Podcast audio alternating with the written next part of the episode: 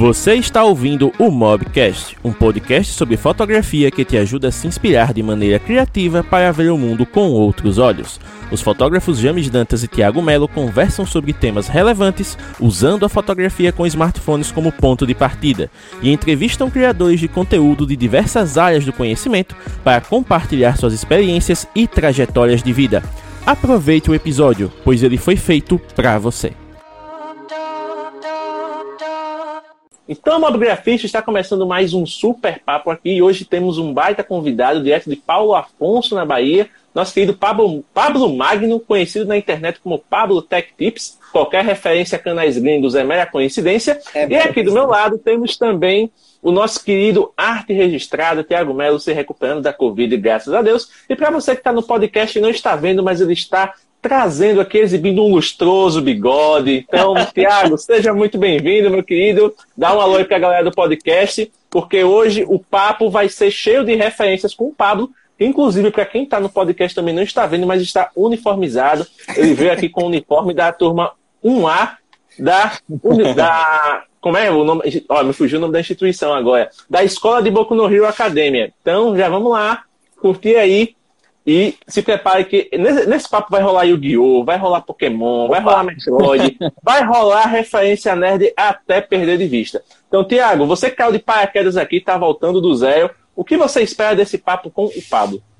Ah, meu amigo. Primeiramente, bom dia, boa tarde ou boa noite para quem está no podcast, para quem está acompanhando a gente ao vivo aqui. Seja muito bem-vindo. Espero que gostem do papo. Estou de volta vão ter que me aturar por mais um tempinho ainda.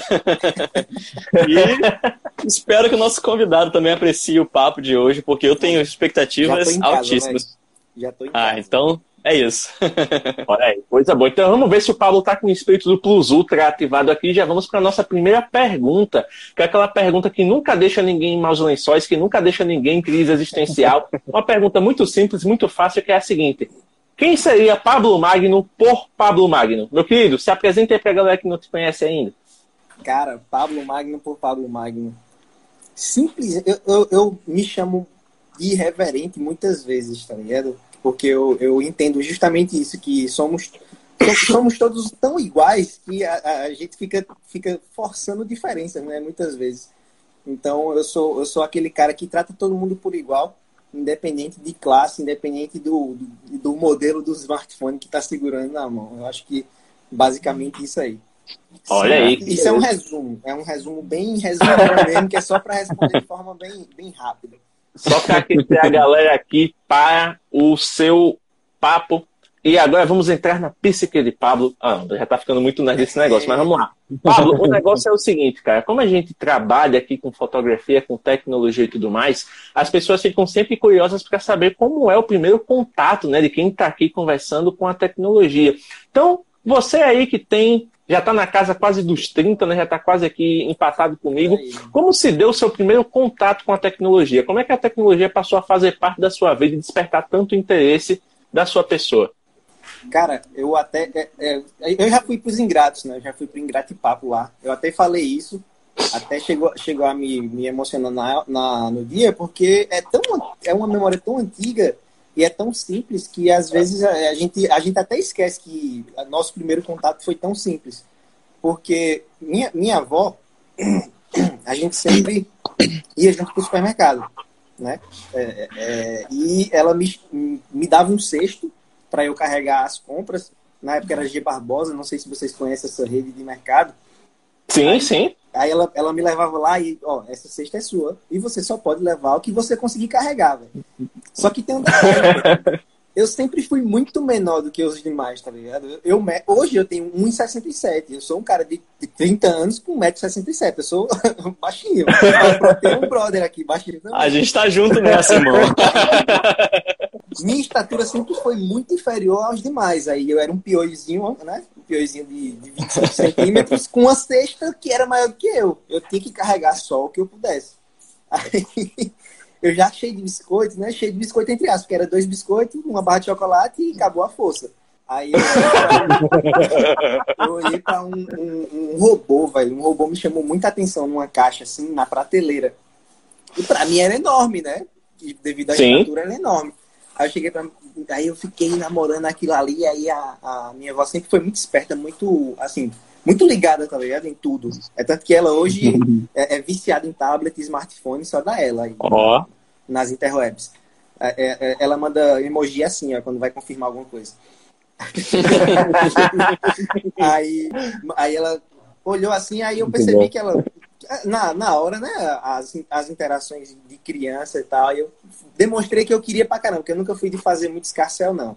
Justamente porque eu uhum. tinha essa liberdade, eu não sentia necessidade de ficar é, chorando por alguma coisa. Eu queria aquele ovo ali, eu queria, queria porque queria. Só que na, daquele meu jeito, né? Calminho. Aí ela, pronto, você só pode levar o que você conseguir carregar. Aí eu olhei pra cesta, aí eu olhei pra caixa do robô, aí eu a caixa do robô, peguei ela assim inteira e saí até o caixa do, do mercado. Esse robô eu tenho até hoje ele, ele tá quebrado. Olha aí. E tem de colecionador. É, eu acho que eu tinha, cara, eu acho que eu tinha uns 4 anos na época, 3 para 4 anos. Eu lembro disso como se fosse. Nossa. E eu tenho até hoje, tá ali guardadinho, espero restaurar um dia. Esse foi o meu primeiro contato com a tecnologia. Foi com um robô que eu fiquei fascinado com aquele bicho rodando, soltando é, um monte de luz por tudo quanto era lado. Aí, inclusive, pra você ver, ele quebrou porque eu fui muito. Ele foi muito fuçado, esse robô. ele foi muito fuçado. E foi justamente isso que me interessou, tá ligado? Ver como era o motorzinho, ver como era a engrenagem. Só que depois que eu desmontei pra montar, não deu, não, mano. A engenharia reversa sempre falha nessas horas, né? Ele nunca. Você sabe desmontar isso? Sei, com certeza desmontar. Aí já é outros 500. Não, aí, não cheguei nesse curso ainda. Esse curso é pra lá.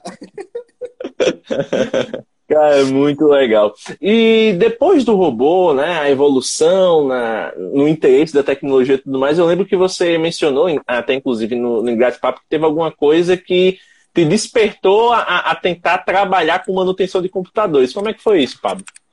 Cara, é, desde pequeno, meus tios sempre gostaram de videogame. Né? É, em, nessa mesma época aí, dos três para os quatro, minha avó acabou comprando.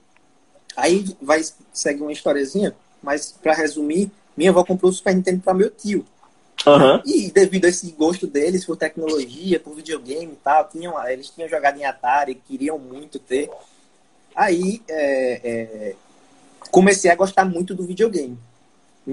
Aí eu comecei a gostar pra caramba de videogame e mais ainda de tudo aquilo, né? Que, tudo aquilo que acontecia porque a gente tava mexendo no joystick, tá vendo? Aquilo era fascinante para mim. Uhum. Então, meus tios ficaram com aquela imagem, né? De, na minha mente, de que são, são exemplos para eu seguir. Né? Aí eu sempre, sempre segui muito eles. É tanto que eu sou flamenguista por conta deles, não porque eu escolhi ser flamenguista, tá ligado? eu sou flamenguista por isso. Aí acabou que meu tio, Jean, ele, ele se formou, entre aspas, né? O, o, não se formou, mas a profissão dele é muito focada em informática. E eu vendo aquilo, eu gostei pra caramba, velho. Gostei pra caramba. É, aí, após, após ver tudo e aprender tudo que eu consegui aprender com ele, aí eu fui fazer um curso de manutenção de micro. Aí fiz curso de manutenção de micro, fiz curso de redes, tá ligado? Fiz curso de diagramação, fiz um monte de curso aí, um monte de, um monte de formação. E eu, eu consigo dizer que meu tio e meu pai, né, é, na transição entre projetos, que eu também sou formado em edificações, eu sou técnico em edificações. Na transição entre é, lidar com projeto em prancheta e lidar com projetos em CAD, que é no AutoCAD, aí acabou que eu gostei mais ainda, tá ligado? Foi mais um plus, assim, na minha mente. Tipo, informática é muito incrível, pô. Eu consigo, é, eu consigo desde me divertir até trabalhar com informática. Foi o que... Eu, eu imagino que foi isso que me, que me instalou, né? A, o interesse maior ainda em ganhar dinheiro com isso. Aí eu consigo, aí isso aqui que a gente tá vivendo hoje, velho, para mim é uma, uma das coisas mais uma das maiores realizações que eu consigo viver um pouco do, do meu sonho, né? Que é lidar com a internet e, e, vender um pouco do meu serviço aqui. Sim. Então, no caso, quer dizer que você é o cara da TI da família, só que certificado, né? Só que certificado. é. Ó, é, tu fez curso de manutenção de micro, meu ar-condicionado deu problema. Clássica dos clássicos. Cara, você, mas assim... Você fez curso de manutenção, né? Você sim, fiz de computadores, desde que eu preciso montar meu armário, vem cá. Minha máquina de lavar deu problema. Ô, mas eu, eu, sou, eu também sou o TI da, da, da família aqui, só que eu escondo. Ah, não, hoje eu não sei fazer mais nada, tá? Hoje eu não sei fazer mais nada. Cara, manutenção ainda me- manutenção de computadores eu ainda consigo me virar. Agora a parte Não, de rede, Não essas fala coisas não, eu não Ó, essas coisas assim alto, não. Ah, Fala não, deixa eu ver, não tem parente na live não, deixa eu Eu ver. não sei fazer Tem parente nada. não, tem parente não. E, Pablo, já que estamos falando aqui de inícios, né, de trajetórias e tudo mais, como é que produzir conteúdo para o YouTube entrou nessa questão aí? Porque você já, querendo ou não, a gente sabe que quem lida com manutenção de computadores tem uma vida atribulada, né? O cara tem que ali Ah, é, vender o, o almoço para comprar a janta e ainda tem que lidar com os clientes que desvalorizam o trabalho e tudo mais, que acham que é só chegar lá, resolver e muito obrigado, tapinha nas costas e vá com Deus. Então, nossa, como é que 70 você reais, acabou? Durou 20 minutos. Como é que você acabou indo parar no YouTube, cara? Véi, aí já, aí já é entra outra parada, porque eu nunca pensei em, sei lá, já, já vi os caras fazendo conteúdo, mas, poxa, vou fazer conteúdo disso, tá ligado? Não, nunca passou pela mente, não, não vou mentir. Só que aí, aí entra outra parada, que é a parada da nerdice. né? Em 2014, eu comecei a lidar com o card game Yu-Gi-Oh! Em 2014, né? E foi justamente na época que eu comecei a frequentar eventos de anime e tal. E eu E comecei Yu-Gi-Oh! é bom ver, demais, né? cara. Pô, é muito bom. Eu jogo Muito bom. Até hoje, velho. Eu também. Aí, Cara, às vezes já é vontade de comprar um relógio estilo Yu-Gi-Oh! que todos os ponteiros assim sejam escrito duelo, né? Pra ser sempre duelo. Muito bom. Hora do duelo. Nossa senhora. Quem não gostou disso aí, velho, não viveu. Só digo isso. Quem Meu não Deus. disso aí, não viveu. Então, eu parti para o lance de começar a querer fazer evento, porque eu achei aquilo muito massa. Eu sempre fui esses caras que tudo que vê quer fazer, tá ligado? Eu não, não sei se isso é bom ou se é ruim. Tudo que vê quer fazer. Aí, eu aí foi nesse ponto que eu me encontrei.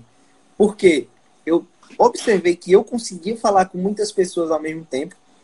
Eu uni um pouco com, com aquilo que, é, que eu já vivia, que era tipo ser o consultor de tecnologia da família, tá ligado? E dos Sim. amigos, tipo, Pablo, qual é o melhor celular que eu compro? Aí eu, pô, esse aqui é o melhor, aquele é o melhor. Aí ficou que eu percebi que eu consegui fazer isso para muito mais gente, tá ligado? Depois desse tempo, que eu conheci tanta gente, conheci tanta gente que eu não conseguia mais saber quem, é- quem, quem, quem eu encontrava na rua. A galera falava comigo e eu, tipo, a mi- minha namorada até tirava onda, pô. Você é vereador agora? É que todo você passa tá ligado? Aí começou, velho, a galera me perguntar cada vez mais. Aí eu vi que dava pra fazer isso.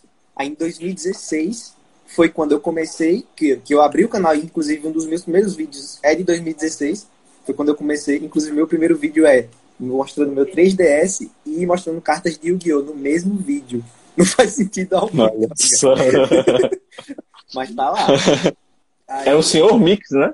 É, Fazia, fazia o, o que os antigos chamavam de popurri, né? Saia misturando tudo ali e E, e, e- e deu certo, porque a galera. A menos que você jogue Yu-Gi-Oh! no 3DS, não faz sentido. É, não, é. Então foi isso, velho. Eu, eu juntei, né? Juntei um pouco de tudo e, tipo, quando deu o estalo de que eu podia falar para mais pessoas sobre, aí eu vim pro canal, aí eu vim pro Instagram. Só que, detalhe, eu só decidi realmente trabalhar com isso agora em 2021, tá ligado? Trabalhar mesmo com isso, só decidi agora em 2021. Que foi quando eu saí da empresa que eu tava, que eu trabalhava com edificações, nada a ver do que eu, com o que eu estudei antes, tá? É isso aí. Caramba. Olha aí. As voltas que a Terra plana dá, que É beleza. isso aí. E, Pablo, é, uma coisa que a gente não pode deixar de falar, cara. Pra quem já tá no mundo da tecnologia há mais tempo, já nota uma referência direta aí no nome do seu canal. Essa referência é a que a gente tá pensando Sim, ou foi uma sim. coincidência mesmo? Não, é exatamente isso, velho. Porque eu, eu me identifiquei muito com, com o Linus, não, não com o cara, porque eu nem sei quem é Linus, tá ligado? Eu não sei quem é o Linus Tech Tips. Mas eu gostei muito do estilo do canal dele, tá ligado? Do estilo de montagem, é, do que o nome Tech Tips significa, né? É simples, é dicas tech, tá ligado? Não tem, Sim. não tem muito arrudeio tal, não tem muita invenção, é simples como é, tá ligado? Tech Tips. Então, como eu já, já trouxe isso, tipo, pô, eu dou muita dica pra galera. Não faz. Eh, eh, poderia ser isso aí, tranquilão. Aí botei, só foi. Como tinha o um arroba livre, tá botando. arroba livre é a melhor coisa. Arroba livre é a melhor coisa. Você olha assim, ó, tem uma coisa que ajuda muito a você criar projetos, cara. Você pensar num nomezinho assim, será que eu faço esse negócio? Aí você joga lá no, no Instagram, Aí você vê a arroba, hum, a roupa tá disponível. Você joga a hashtag, hum, hashtag tá disponível. Aí vamos trabalhar alguma aí coisa, vamos. Aí eu fui no TikTok, aí eu fui no Kuai, aí eu fui no YouTube, fui no Facebook, tava tudo livre. Aí eu achei meu. Oh, meu Deus do céu. uh, um exemplo é, é o, o, nome de um projeto meu, né, que o James citou aí, que é o Imersão. Eu fui fazer um teste esses dias, aí eu fui no Instagram lá ah, para poder ver se o arroba tá livre. Assim, eu digitei Galeria Imersão. Eu falei, opa, não tem nada desse tipo vou deixar guardado aqui, já criei logo ali, deixei guardado que eu devo utilizar esse, esse arroba em breve. Eu falei, opa, deixa guardadinho aí. Deixa guardadinho, é sucesso. É desse modelo aí, velho. Desse modelo mesmo. E, e, Pablo, uma outra coisa, já que a gente tá falando assim da, da parte de produção de conteúdo mesmo, né? Um, um debate que sempre acontece, principalmente no meio de, dos, dos youtubers, né, dos produtores de tecnologia, é quando a galera faz aquela fatídica pergunta que eu acho que já fizeram para você. Pablo, se você se mudasse para São Paulo, não teria mais oportunidades? Já aconteceu isso com você? Já Cara, passou pela sua cabeça de ter que se direto, mudar e tal? Véio, direto, velho. Inclusive, tem um amigo meu. É, quando eu comecei a lidar com Yu-Gi-Oh!, eu conheci muita gente de outros estados que eu não conhecia antes. Né? Assim uhum. como eu expandi ainda mais meus horizontes agora com a tecnologia, eu já tinha expandido antes. Então, o, o, um amigo meu um cara que se tornou amigo meu, que ele é gerente da Devir, que é a representante da Konami pro Yu-Gi-Oh! aqui no Brasil, ele me perguntou uhum. ano passado, Pablo, você não quer vir morar aqui? Justamente por isso, né? Aparentemente, é, isso eu acho que é unânime, né? Todo mundo sabe que provavelmente realmente tem mais oportunidades de, sei lá, de conseguir contatos.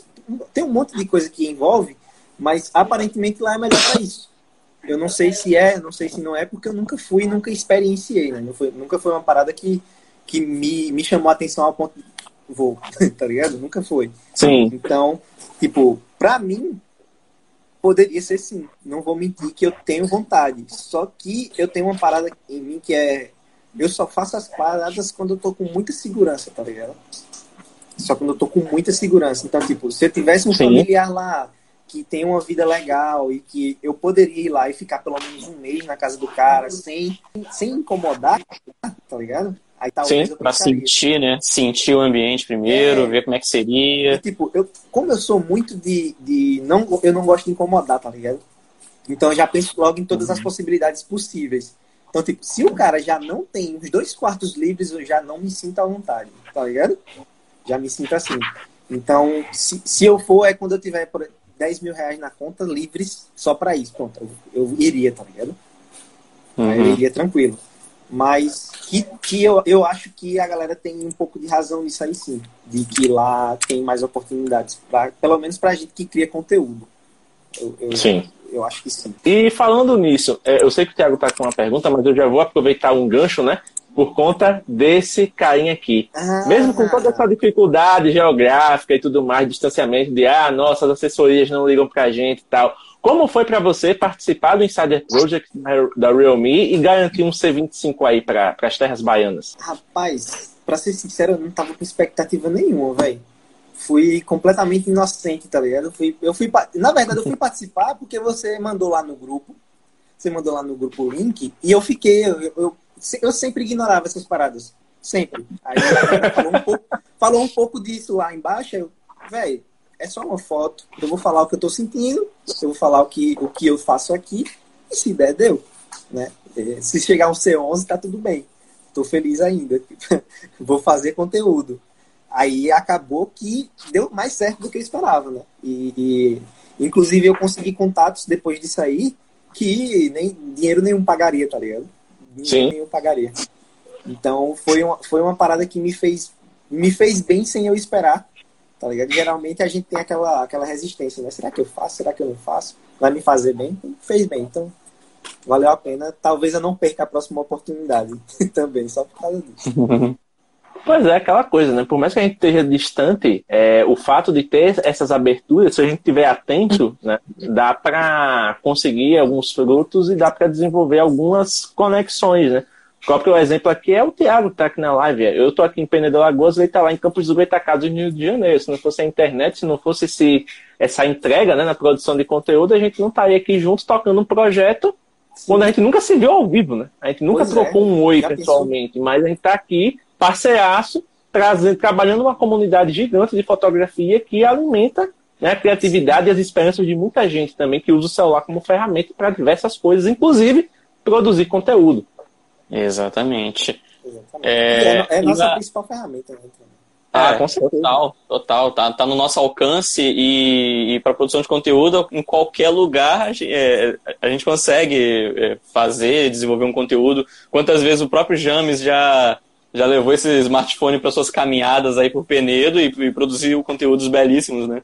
Na cidade maravilhosa que é Penedo. Inclusive, inclusive ter que levar ele para uma nova, né? Eu tô só esperando é, aqui é, a Agora que eu estou parcialmente imunizado, já vou trabalhar aí na, na caminhadazinha essa semana para fazer um teste de caminhada decente, né? Porque ainda não é aquela coisa. Você tem a, dá para fazer em casa, dá, mas às vezes o ambiente não tá daquele jeito, né? Assim, que você gostaria de mostrar. Também é. você mostrando na cidade de outros 500. Total. É verdade. Hum, total. Deixa eu te fazer uma pergunta, Pablo. É, só para a galera conhecer também, há quanto tempo você já fala de tecnologia é, nessas interwebs da vida aí? Cara, eu se eu for contar o primeiro vídeo que eu fiz falando sobre, que foi justamente quando chegou meu Pokémon Moon lá, lá em 2016, eu acho que desde, desde fevereiro de 2016, por aí. Nossa. Fevereiro de 2016. Então. Só que tem um espaço muito grande entre, entre 2017 e 2020. Tá ligado? Hum, é um espaço enorme. Então, tipo, eu fiquei um ano fazendo ali aquela brincadeira, um vlogzinho, né? Mostrei um uhum. de Yu-Gi-Oh!, mostrei como limpar pela IMET, mostrei como limpar proteção de carta, que é um, um, dos vídeos mais vistos do canal. Aí eu acho que falei sobre drone um pouco em 2017 ainda, mas aí teve um espaço aí sem fazer quase nada, só brincando com a galera mesmo em 2020 foi que eu voltei mesmo, assim, querendo fazer alguma coisa. Entendi. Então teve, começou lá em 2016, foi até 2017 nessa, nesse primeiro é. contato, assim. Isso. Aí teve esse hiato e aí agora já veio agora sem parar, pressão total. Eu acho que eu não consigo mais parar, velho. Porque eu gostei é muito. Bom. Gostei muito. Quando pega o gosto é bom, né? É, você sabe. É, quando você pega gosto pela coisa, você faz até quando acha que não dá. É, é muito bom. É, você, você arruma desculpa para é, arruma desculpa com todo mundo para fazer isso que você gosta, né? Ao contrário de outras paradas que você fica arrumando desculpa para não fazer. É outro é. Pois é. Essa parte aí é bem interessante. E Pablo, como você, né, ultimamente anda analisando aparelhos, né, smartphones e tudo mais, e querendo ou não, a gente sabe que nos smartphones hoje um dos aspectos mais considerados é justamente a câmera. Como é que você acaba incorporando é, é, essas avaliações de câmera, esses testes de câmera no seu conteúdo, sendo que você é, não é fotógrafo, né? Você se aproveita da fotografia para a criação de conteúdo, mas você não é um fotógrafo. Então, como é que você acaba encarando essa questão e como é que ela te auxilia justamente na, na criação até de outros conteúdos para outros trabalhos? Cara, sinceramente, eu, eu não tenho quase conhecimento algum com, com audiovisual, tá ligado? Quase nenhum.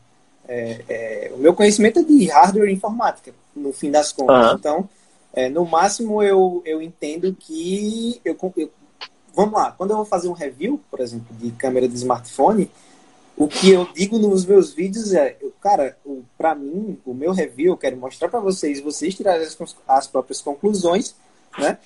Porém, para mim, o que importa é eu tirar o smartphone do bolso e tirar uma boa foto ou gravar um bom vídeo. Assim, que eu consiga mostrar o que eu quero, né? Não, Sim. Não, não de forma pró, né? Não quero ser profissional, não quero fazer uma super produção, mas eu quero que pelo menos as pessoas vejam direitinho as coisas. Então é isso que eu utilizo como base para mostrar às pessoas as câmeras. Não é como se eu. É tanto que eu evito até falar de dados, sabia? Eu evito falar de exposição, evito falar de. De qual a abertura da câmera, tá ligado? Quantos megapixels tem. Eu falo só o básico, tipo, beleza, tem 48 megapixels, mas não é algo que eu vou argumentar em cima, porque não é minha área. Né? Aí é tanto, é tanto que eu acho que no vídeo do. No vídeo do. do C25 que eu tava gravando, eu fiz o vídeo da câmera já. Aí eu falei aqui, ó, se você quiser mais detalhes, você vai lá no Mob Grafando, você vai lá no Louco, você procura os caras que falam sobre câmeras, que eles vão dar detalhes muito melhores. Eu sempre Cara, mas você tem o conhecimento de hardware e tudo mais, até por conta da sua, da sua formação e tudo mais. Então, assim, você tem em, é, em tese o conhecimento teórico, né? Lógico é. que você não, não, tem o conhecimento prático e tudo mais, mas sim, sim. O, o, fato de você ter o conhecimento teórico já, já dá uma noção básica para os próprios usuários que não são avançados também. E fora que a sua própria filosofia exemplo, de manter tudo simples, né, acaba fazendo você focar no que importa, que é realmente a experiência do usuário. Tipo, ah, o cara que diz, ah, vou comprar é. o C25 porque eu quero uma câmera top. Você vai dizer, calma, meu querido, não é assim. Tem outras coisas que vão ser tops nele, mas a câmera talvez não seja aquilo que você está buscando. Exatamente. Inclusive, é, quem estiver assistindo e quiser ver, tem um vídeo lá no canal que eu falo justamente algo parecido com o que o James falou né? É, ó, é, um, é um smartphone de mil e pouco, tá ligado? Não é um smartphone, pô, não é um, um, um topo de linha. Então não adianta esperar muito dele. Ele, ele vai fazer. Não é intermediário premium, lá. né? É, ele vai, ele vai, fazer aquilo lá que ele está proposto a fazer pelo valor dele. Não adianta espremer o cara e tentar tirar o que ele não oferece. E, e, e, eu, eu falo sempre assim: ele não promete coisas que ele não pode cumprir. É justamente por isso, por causa do preço. Pô, isso é o, muito bom. O Pablo, inclusive, eu lembrei de um, de um fato que me ocorreu agora. Você que falou que tá sempre dando dicas e tudo mais, né? Inclusive, esse foi o start para começar assim, a, a fazer também mais é, vídeos sobre e tal. Eu, eu lembrei de um detalhe que aconteceu comigo uma vez, que a pessoa chegou para mim e falou, Tiago, você que tá a, um, por dentro de telefones e tudo mais, é, eu preciso de uma ajuda sua. Eu, pois não. Eu preciso de um telefone que tenha uma bateria boa, uma câmera boa e que seja até mil reais. O que, que você me sugere? Aí eu, eu, eu fiquei aquele, aquele, aquele loading, sabe? Do Windows, assim. Eu fiquei, pera. Aí, antes de eu responder o que eu falei, eu quero saber o que, que você responderia para essa pessoa. O que, que você responderia? a, primeira, a primeira coisa que eu ia responder é: a sua frase não faz sentido. Essa frase não faz sentido, velho. Repense o que você acabou de dizer. Porque é como, é como me pedir um PC barato, tá ligado? Em 2021, eu sinto a mesma coisa. Não tem. um PC barato não tem. Só tem umas coisas aí que a galera chama de computador, mas que não vai fazer nada, velho. Você não vai conseguir fazer o básico, tá ligado? Você vai abrir duas Só ligar, consumir energia sofrer. e fazer raiva. É, tipo, vai consumir energia de dois lados, né? A energia que você paga e a sua energia vital. Né? Você vai, você morre a cada dia. Cada dia que você morre, você morre, tá ligado? Você perde um dia de vida de raiva.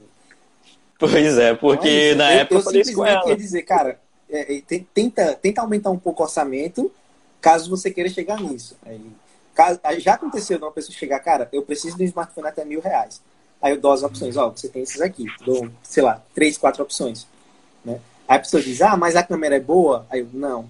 Ah, mas e, e de memória? É bom? Aí eu, é suficiente para você abrir. ah, mas eu quero. É suficiente. É. Aí a pessoa fica, mas eu queria um com câmera boa. Aí eu, não. Aí, câmera boa, você quer câmera boa até que ponto? Aí, não, eu queria que pelo menos aparecesse os polozinhos. Pronto, esse aqui, 2,200, Galaxy S20 FE. Aí a pessoa, ah, mas é muito caro. Eu, então escolha. Infelizmente, a, o mundo é assim cara. Não tem como é? a, a variável câmera boa com a variável menos de mil reais não existe. Não existe, não existe. Infelizmente, até para você comprar uma, uma câmera específica só para tirar foto, é muito mais de mil reais, tá ligado? Pra a mais básica foto... hoje, que é a T100, tá dois mil e quinhentos reais. É, e, e, aí, tipo, ah, vou, então eu compro uma de mil. Beleza, você vai comprar uma de mil, mas você vai ficar com muita raiva, assim, como o smartphone. Sim, total. É, foi o que eu falei, eu respondi na época, eu pensei bem em, em quais respostas eu poderia dar para não soar agressivo demais, é. porque minha mente estava agressiva, mas eu falei, não posso transmitir para voz. Aí eu pensei, ok, eu falei, olha, então, basicamente esses itens que você falou tem um custo, então assim, se você falou bateria boa, tem um custo. Se você falou câmera boa, tem outro custo. Quando você fala mil reais, tá aqui embaixo. Então, assim, não bate a conta. Então, não bate tem como te ajudar dessa forma. Foi dessa maneira que eu respondi. É, e, tá ah, é, esse, é esse gancho do Tiago é, fez até uma. fez até lembrar de algo muito interessante que ocorre direto em canais de tecnologia. O Pablo fez uma live específica para falar do Amazon Prime Day e tal, etc. O cara, você fez o quê? Umas 5, 6 horas de dieta, assim, falando só de oferta, né, Pablo? Foi, umas, foi mais ou menos isso aí, velho. Eu não contei, não, nem olhei lá, velho. Eu Ó, consegui olhar, Isso numa, isso numa live específica. Numa live específica, o Pablo já estava preparado para responder. Eu quero uma promoção de e-mail. O Pablo já estava lá mandando o link e tal, tá aqui na Amazon tal, não sei o quê. Mas existe uma coisa no mundo tech, principalmente, que é o seguinte. Você pode estar fazendo uma live sobre qualquer tema. Tipo, a live hoje vai ser como não se estressar com tecnologia. Tipo, você não, não está falando de celular, você está falando de qualquer coisa assim que não seja celular. Aí chega alguém na sua live e diz: Fulano, tal celular contra qual celular? Qual é o melhor? ah, tenho, tenho 1.500 reais. Eu compro celular tal ou celular tal. Aí chega, você faz um vídeo sobre o C25. Ah, mas eu tô de olho no Poco F3. O que é que você acha dele? Meu amigo, tem vídeo dedicado pra isso. Eu, porque eu falei que não tem como não se estressar? Aí, ó. Aí, ó. Tá vendo? No exemplo já tá estressado, ó. No exemplo. Já tem que entrar no, já tem que entrar no clima. Ele nem tá respondendo, ele já tá puto. Não é que eu tô passando a sensação que a galera entender, meu. Assim, é. é um exemplo, mas, Pablo, dentro da sua vivência como criador de conteúdo, como é que você lida com as perguntas que fogem um pouco da realidade ali, que você meio que é pego de calça curta para responder? Cara, deixa eu, te, deixa eu te dizer, na minha galera lá, nas minhas lives, é, acontece tão pouco que eu nem lembro de um exemplo para te dar. Mas eu, falo, eu vou falar dos outros canais que eu participo, e isso acontece com uhum. muita frequência. Por exemplo, canal, no canal do Ricardo, do, do Conectado, e no O Conectado. É, cara, a gente tá lá falando de carro, velho. Do nada aparece um cara perguntando sobre Galaxy S20 FE, se vale a pena. Só que isso já tá tão batido que eu acho que é quase impossível o cara não saber se vale ou não, tá ligado? Aí eu, fico, eu, eu, não falo isso porque, claro, tem, nem todo mundo é obrigado a saber de tudo e nem todo mundo acompanha 100% do tempo. Então aí o cara Sim. vai se reeducando, né? Você vai, você vai se reeducando porque você não tá na pele do cara. Você não sabe se o cara tá uhum. realmente tirando onda ou se ele tá com a dúvida de verdade.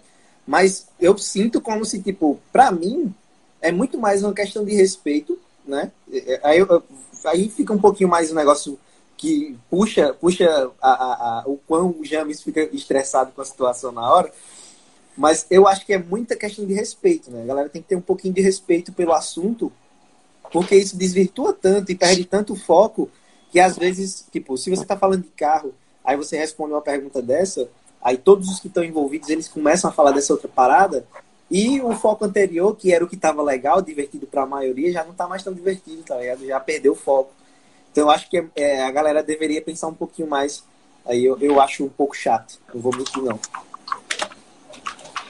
É isso. Só que é, é, aquele negócio, né? Eu acho, eu acho chato pra mim, mas às vezes um cara que tá. É, o anfitrião da live, às vezes ele não acha chato, então eu não tenho para que falar, né? Só é para mim é uma parada. Ah, é por isso que eu perguntei dentro do seu canal, né? Que é onde você tem um domínio e tudo mais. É, é para mim, pra, lá, lá a galera respeita muito o que tá acontecendo na hora. Aí vez ou outra que chega um porque eu, tipo, já quando eu começo a live eu chego e falo, cara, se você tem alguma dúvida, pode perguntar que a gente tá aqui para responder. Né? Aí a galera já vai sabendo, já entra sabendo que pode perguntar dependendo das coisas. Só que a galera respeita muito o momento. Então, se eu estiver falando de uma parada, é aí eles perguntam aquilo. Se eu estiver falando de outro, eles perguntam sobre aquilo outro. É muito massa isso aí. Pelo menos lá, uhum. isso, isso é muito massa. Mas que é porque é pouca Sim. gente. Quando aumentar a quantidade, eu acho que aí vai ficar. Verdade. Não, mas não tem essa de pouca gente, assim, também. É, Eu acho que é mais é, o, a, a, o público, né? Porque a gente aqui mesmo no Mobgrafando, né, James? Lá no início, a gente tinha, durante lives, pessoas que chegavam com perguntas meio aleatórias sobre qual smartphone utilizar. Às vezes o tema da live era um, um qualquer, qualquer outro, e a pessoa chegava, ah, telefone tal para fazer fotos é bom? Telefone tal para fazer fotos é bom?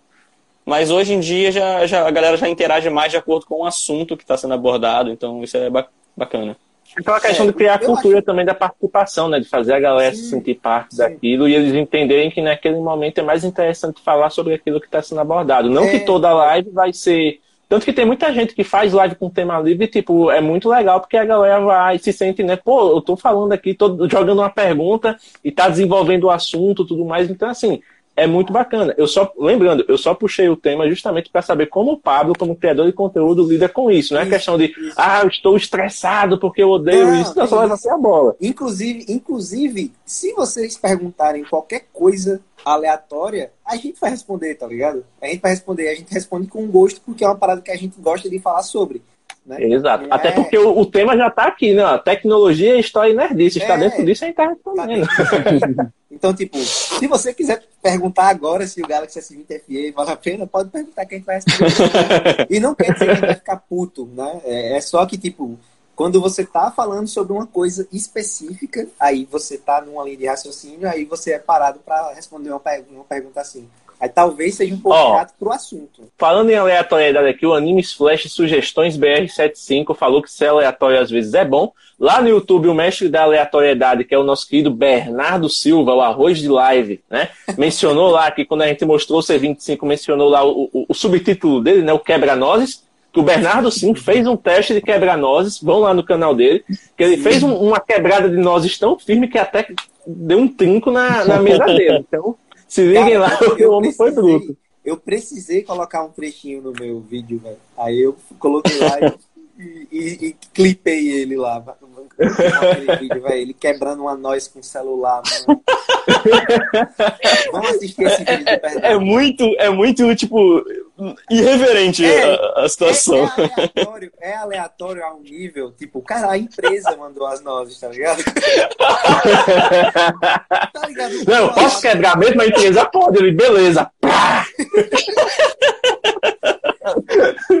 Verdade, é uma figura. Tanto que ele tá mencionando aqui, ó, a aleatoriedade nas lives é o principal a ser respondido, e a gente sabe, com certeza. né? Então, é... Mas olha, eu tenho uma dúvida.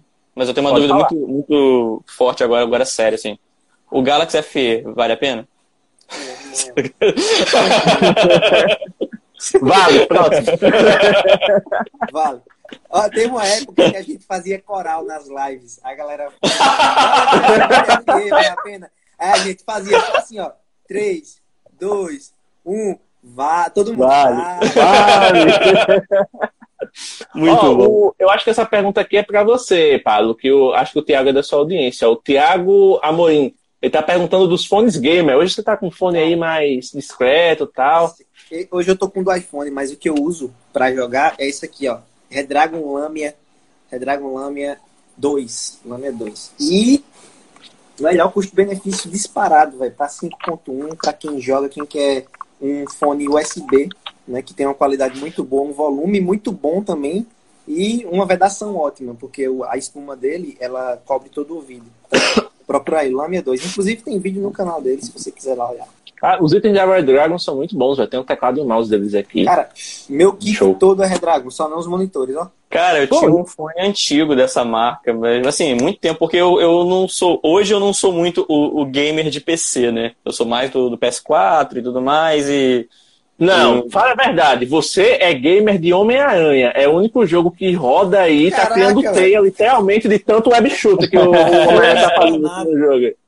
Cara Tam- também, também.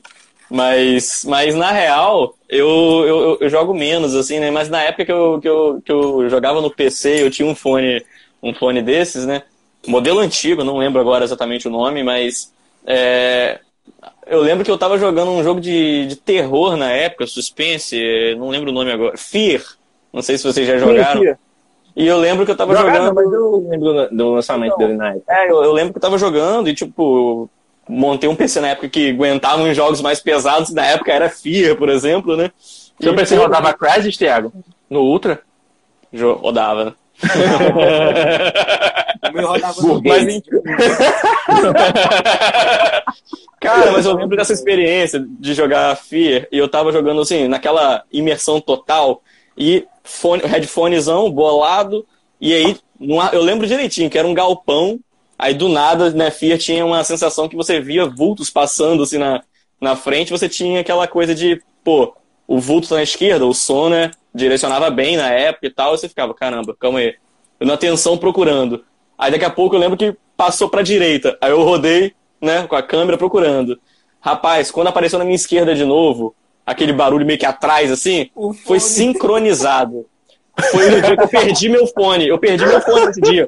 Porque na hora que passou aqui atrás de mim, minha mãe chegou e colocou a mão em cima do meu ombro.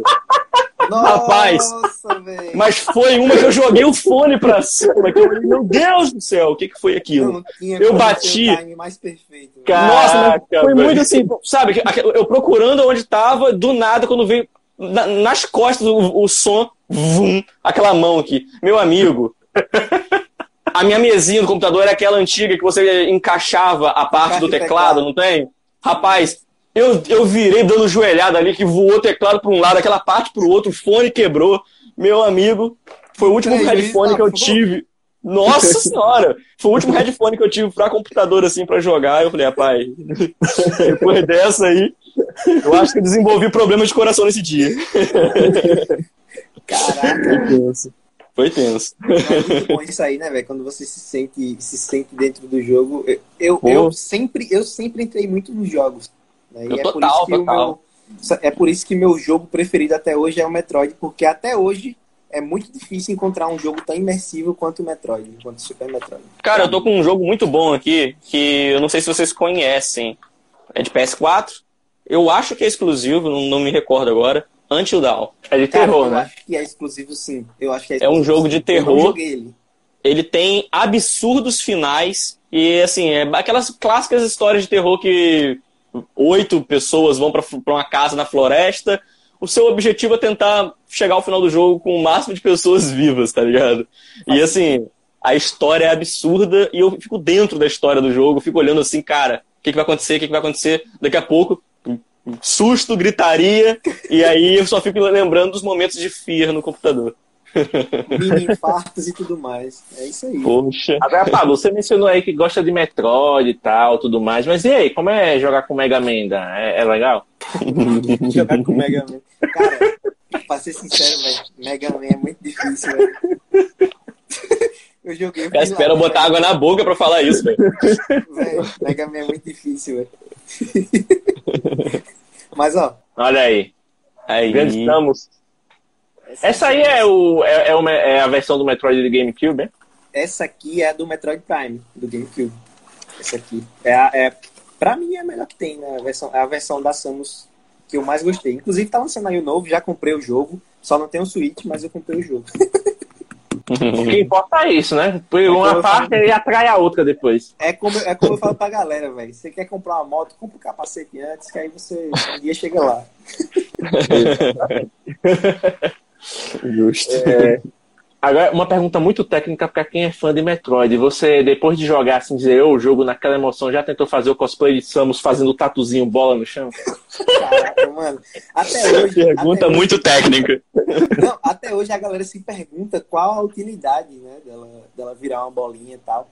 Mas é como, é como aquelas mulheres que fingem de boneca, mano. Elas cabem naquela malinha daquele tamanho, a gente não sabe como. Quem, quem garante que a Samus não caberia numa malinha pequenininha também? É, Samus contorcionista, cara. Os caras eu já não- tá armadura se via julgar aí, doido. elasticidade dos outros, tá? Não vou julgar a elasticidade dos outros. Bom, falta abordar um tópico aqui da nossa aleatoriedade, que é justamente a questão da história. E aí a gente vai entrar na questão de projetos paralelos, né? Porque você tem um projeto paralelo que é chamado de História Todo Dia, não é isso?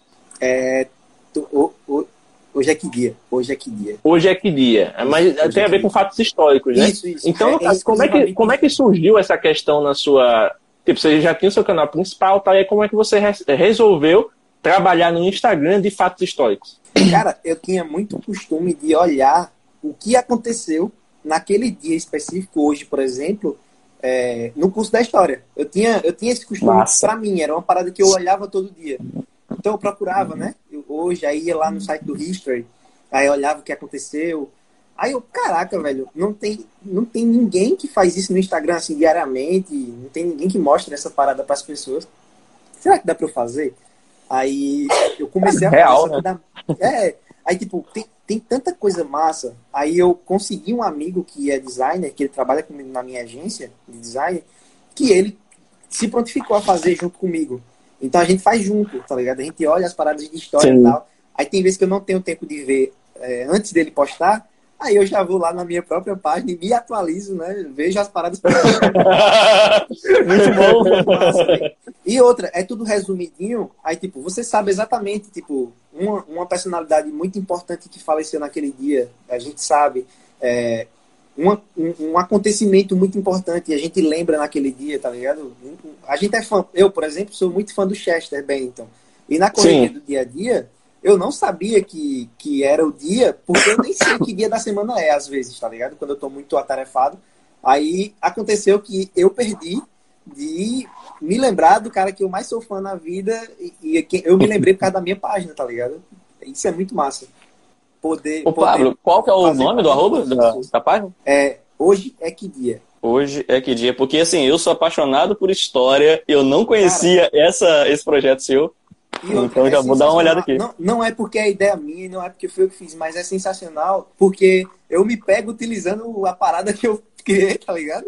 E eu, uhum. eu acho muito bom, velho. É muito bom, é muito legal. Já, já estou aqui acompanhando. Aqui. É, porque eu sou apaixonado a história sempre foi a minha disciplina, desde do, do, do fundamental, assim, aquela Pô, que eu ficava na, na, primeira cadeira. Todas as outras disciplinas eu tava lá no fundão, mas história eu sempre tava na primeira cadeira, assim, ó. Eu sou, eu, eu sou, aquele cara que eu tenho uma memória ruim, então eu não sou muito bom, bom em, em lembrar de coisas. Mas eu ah, sempre gostei muito de entender o curso da história e isso me ajuda pra caramba, tá ligado? Me ajuda muito uhum. mesmo. Total. Muito massa. Né? Falando é um em um dos meus perguntas da vida, e lembranças e tudo mais, o Bernardo veio com uma pergunta aqui, cara, que ele falou até de um jogo que eu não conheço. Vamos ver aí como é que você tá a par desse negócio. Ele perguntou, Pablo, se você, o que você acha do Axie Infinity. Caraca, eu não conheço esse jogo, velho. Eu olhei aqui agora, se, se eu pesquisei certo, né? Ele é um jogo online baseado em NFT. É, eu não, eu não conheço o título. Eu sei do que se trata, mas eu não conheço o título. Qual é o nome dele? Vou até procurar aqui. Que... Axie Infinity. Eu vou digitar aqui, ó. Você vai ver. Digita, Axie digita, digita que ajuda até a galera do chat também a encontrar caso queira. O nome é familiar, mas eu não tô lembrando que jogo é esse. Inclusive, alguém perguntou antes, eu esqueci de comentar. E essa camisa da UA? Pois é. Eu, eu, comprei essa camisa. Na verdade, não foi eu que comprei, eu ganhei de presente, velho, da minha namorada. Olha eu não sei onde foi comprada. ah, eu vi aqui, cara. É bonitinho o jogo. É legal. Só que ele é recente, né? É 2018, pai. Não, eu não conheço. Não conhecia. Não conhecia, eu vou procurar conhecer só para dar uma resposta depois ao grande Bernardo. Ó, até o Anime Flash aqui veio com o mesmo link, ó, que é um, um jogo baseado em criptomoeda e ele é parcialmente é, gerido pelos seus próprios jogadores. Então, tipo, você joga e ainda é meio que dono do negócio, né? Porque você está comprando lá o, os bitcoins da vida. É, você é sócio, ó. Sócio do jogo. Gostei. Legal. É uma doideira aí. É um RPGzinho baseado em turnos. Então, pra quem gosta aí dos Final Fantasy de, é. de Nintendinho, aquele. É, já. Sim. Tá boas. Pra quem gosta de RPG. Interessante. O jogo que eu mais tô jogando atualmente, assim, de RPG, é o Genshin Impact, velho. Tô jogando bastante Genshin no PC. E aí, já botou o C25 pra fritar, jogando no máximo aí, com todos 60 FPS e tudo mais? Eu não tive coragem não, vai deixar ele no eu, básico. Eu coloquei, eu coloquei ele no máximo jogável, né, no caso. Então, uhum. lá, joguei algumas horas, inclusive na última live eu joguei uma hora e pouco com ele, é, o Call of Duty Mobile. Ele se saiu até bem para a configuração dele, tá ligado? Mas quando você começa a streamar junto do aparelho, ele começa a dar aquela. Eu não tô aguentando. Assim. Cara, é, né? o, cara tem, o cara quer fazer streaming tem que ter um, um hardware robusto, independente de onde esteja. É, eu só uso porque eu sou louco mesmo, eu quero testar as coisas. Mas se fosse pra só jogar, tipo, streamar mesmo, eu pegava o iPhone 12, que era, é, seria, seria a minha melhor opção nas mãos, né? Sim, sim, sem dúvida. É, a gente falou de jogo aí, é, eu queria saber qual foi a maior decepção que vocês tiveram com algum jogo. A gente falou de jogo bom aí, mas eu quero ver o jogo ruim. Cara, rapaz, decepção pra mim foi o final de Mass Effect 3, bicho. Deixa Ali eu, deixa eu, é imperdoável. Eu vou, falar uma parada, eu vou falar uma parada que eu, eu acho que muita gente discorda de mim. Mas eu não sou o tipo, eu não sou o tipo que consegue se decepcionar com, com um jogo. Não sou o tipo. Tipo, eu já sei que eu não vou. Se eu começar a jogar um jogo, eu já sei que eu vou gostar até o final. Uhum. Se eu não começar, é, é porque, é porque eu realmente não me interessei. Então, para mim, é irrelevante o fim. Mas eu não lembro de um jogo que eu comecei a jogar, terminei e me decepcionei. Tá ligado? Ah, a história não é boa. Cara, infelizmente, eu não tenho como controlar. Então, a história vai ser o que o cara escolheu para ser. Eu só tenho que jogar até o fim e entender a história. Não é meu Sim. dever criticar, até porque eu não sou crítico, eu sou um entusiasta, né? Eu sou um apaixonado uhum. por jogos. Então, se o cara fez uma história lá que para muita gente o plot é ruim, cara, é, Aí eu, eu acho que se eu tenho, se eu quero reclamar, é melhor fazer meu próprio jogo. Se eu não consigo fazer meu próprio jogo, igual colocar lá, publicar, então eu vou aproveitar o que os caras fizeram e vou dar o mérito a eles. Assim, sim, sim. que a gente pode. Ah, eu reclamo de Mass Effect, mas eu tinha um jogo original para PC na época que lançou e comprei todos os DLCs. Então, assim, ah, velho, é, eu é, reclamei é, literalmente você, barriga cheia. É uma reclamação de quem pagou, né? É uma reclamação de consumidor. As coisas que eu reclamo geralmente é questão técnica, tá ligado? Ah, tá, o jogo tá uhum. tá bugado, pronto. É uma reclamação Sim, que pra mim é justa. É, é, Cyber... Como é o nome do jogo? Cyberpunk 2077. 2077. Cara, eu ia comprar pra fazer live. Só que eu, eu cheguei a zerar. Foi, mesmo, eu, foi tanto bug que eu não quis. Aí eu perdi a vontade, tá ligado? Então até hoje. Eu tava, eu, eu tava num hype gigante pra esse jogo, aí eu comecei a ver a, a, a propaganda dos bugs na internet. Ainda mais no PS4. Pronto. Eu nem comprei, eu nem comprei. Tiago, Tiago foi exatamente igual a mim. Eu não comprei ah. por isso. Tipo, é, é, eu vi tanta coisa negativa, né? Que não me encheu os olhos, então não vou jogar. Eu não, eu não me decepciono. eu fui no hype, eu comprei pelos duzentão lá na Steam, joguei tudo. Tive que dar Alt F4 em alguns momentos para dar aquele, né? Eita, travou, congelou, chega, fecha, abre de novo. Que é Aquela. Aí vinha, aí vinha, vinha pet, vinha, e vinha pet, vinha pet, vinha pet, vinha correção, e vinha não sei o que. Só sei que cheguei depois, eu fechei o jogo, né? Terminei logo que tinha que terminar. Olhei assim pra ele, olhei assim pro armazenamento do meu computador. O que é que essa peste tá fazendo aqui? Desinstalar. Pronto, tá aí. Cara, o, o anime é. Flash tá falando aí que o Cyberpunk 2077 é o GTA que deu errado. É, Sem dúvida. Sim, exatamente. Ah, mas antes desse GTA que deu errado, teve um aí também que se chama Watch Dogs, tá? Que foi o GTA ah, que deu errado antes. Ah, mas, mas, aí é o da, da Ubisoft. Mas a Ubisoft tá ainda mais cara de pau, né? Acho que o Watch Dogs já tá no 3, eu acho. Não, então, mas uh, o, a real, desculpa até te cortar, não, Pablo, não, não, mas é porque, porque o, o, o problema do Watch Dogs foi que eles venderam o primeiro como o jogo que ia bater de frente com a Rockstar e Sim. mostrou gráficos absurdos na E3. Deixou o todo mundo da E3 ludibriou todo mundo, velho. Então o problema do Watch Dogs, o Watch Dogs, eu, eu, eu, zerei ele, eu cheguei a zerar. Ele não é um jogo ruim, eu zerei na época do 360. Ele não é um jogo ruim. O problema dele foi que venderam uma coisa que não é. Venderam uma coisa e entregaram outra. Entendeu? Se eles não tivessem feito essa propaganda absurda, ele teria até mais sucesso do que ele, do que ele fez. O problema foi que venderam uma Ferrari e entregaram um Fordzinho, entendeu? Deixa eu te dizer uma parada que é, é, as empresas esqueceram. Né? Se você faz muita propaganda, você está arriscado a tirar, tirar no pé. É Sim. Simples. Você não adianta ficar, eu só vou lançar o jogo daqui a quatro anos, então vou fazer propaganda do jogo. Pronto. Daqui para os quatro anos terminarem, você já falou, falou mais do que você devia sobre o jogo. Aí por que a Nintendo não passa por isso? Porque ela chega, passa 20 anos desenvolvendo Metroid Dread e ela só diz a você, ó, Metroid Dread vai ser lançado cinco meses antes do lançamento, tá ligado? Você não tem tempo de criar, de criar a expectativa. Você só sabe que vai lançar. Então você só vai saber quando você jogar. Você não tem nenhuma expectativa. É igual a galera. A galera tá numa febre esperando um anúncio de GTA 6, né? Sim, é, pô, Há anos. Caraca. Enquanto, tipo, a, a, a Nintendo anunciou Metroid Prime 4 em 2019 no E3. Né? Aí disse, ah, daqui pro final do ano ele vai estar tá pronto. Só que aí aconteceu um monte de problema tal. Eles disseram que eles iam precisar refazer o jogo porque não estava do jeito que eles gostaram.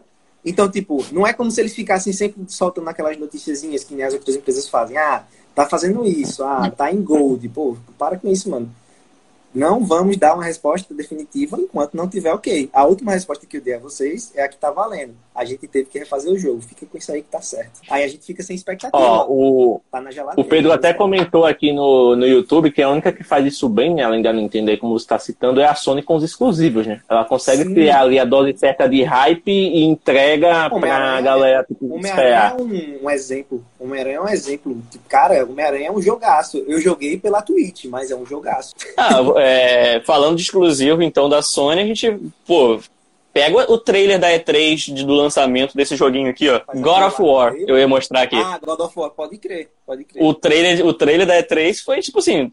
Eles esconderam o jogo e, e só anunciaram quando já tava na, na boca para sair, assim. Sim. Toma aí, ó. Olha o que é temos. Isso aí. Pra mim, é o certo, velho. É isso aí. É isso aí. Você não gera um hype, um hype desnecessário, você gera um hype real, tá ligado? Total. Cadê esse jogo agora que sumiu? agora fiquei curioso. Agora ele, quer, agora ele tá curioso procurando o jogo. Thor pegou. Outro jogo massa Pô. que também passou por isso aí que vocês estavam falando, do hype desnecessário, foi No Man's Sky. Ah, No Man's Sky, velho, caramba. É, Venderam como Sky jogo revolucionário que você ia conseguir aí, né? Explorar o universo infinitamente. Cada é, planeta já ia do vida aleatória, flora, fauna, o caramba todo. Sem, sem condições, sem condições. Só vai ficar bom agora, pô. Só vai ficar bom agora. Aí, mas aí já, tipo, já, já tem uns três anos lançado ele? Não, tem, não, eu falo agora, mas é porque a gente pulou um ano de vida, né? Agora é. eu, falo, eu, falo, assim como se tivesse. É porque a gente pulou sim, sim. É, é, se, se o feriado era no, na quinta-feira, a gente emenda a sexta, né? Aí, é verdade. Aí a gente emendou 2020 aí, fingiu que 2020 foi o, o feriado gigantesco. É... Ó, pronto. Uma pergunta interessante aqui, já que a gente tá falando de jogo, a galera já tá se manifestando. O Léo Bess, underline 1, perguntou o que todo mundo tá querendo saber. E o portátil da Steam lá? E o tal do Stream, o Steam Deck? E aí, meu querido? É, é, é, o, é o, o Watch Dogs que vai desbancar o GTA? É o console que vai desbancar o Switch? E aí, Tabu? Não dá, velho. É impossível. Eu vou falar, vou falar para vocês. É impossível alguém desbancar o Switch. Eu falo isso até para os outros, viu?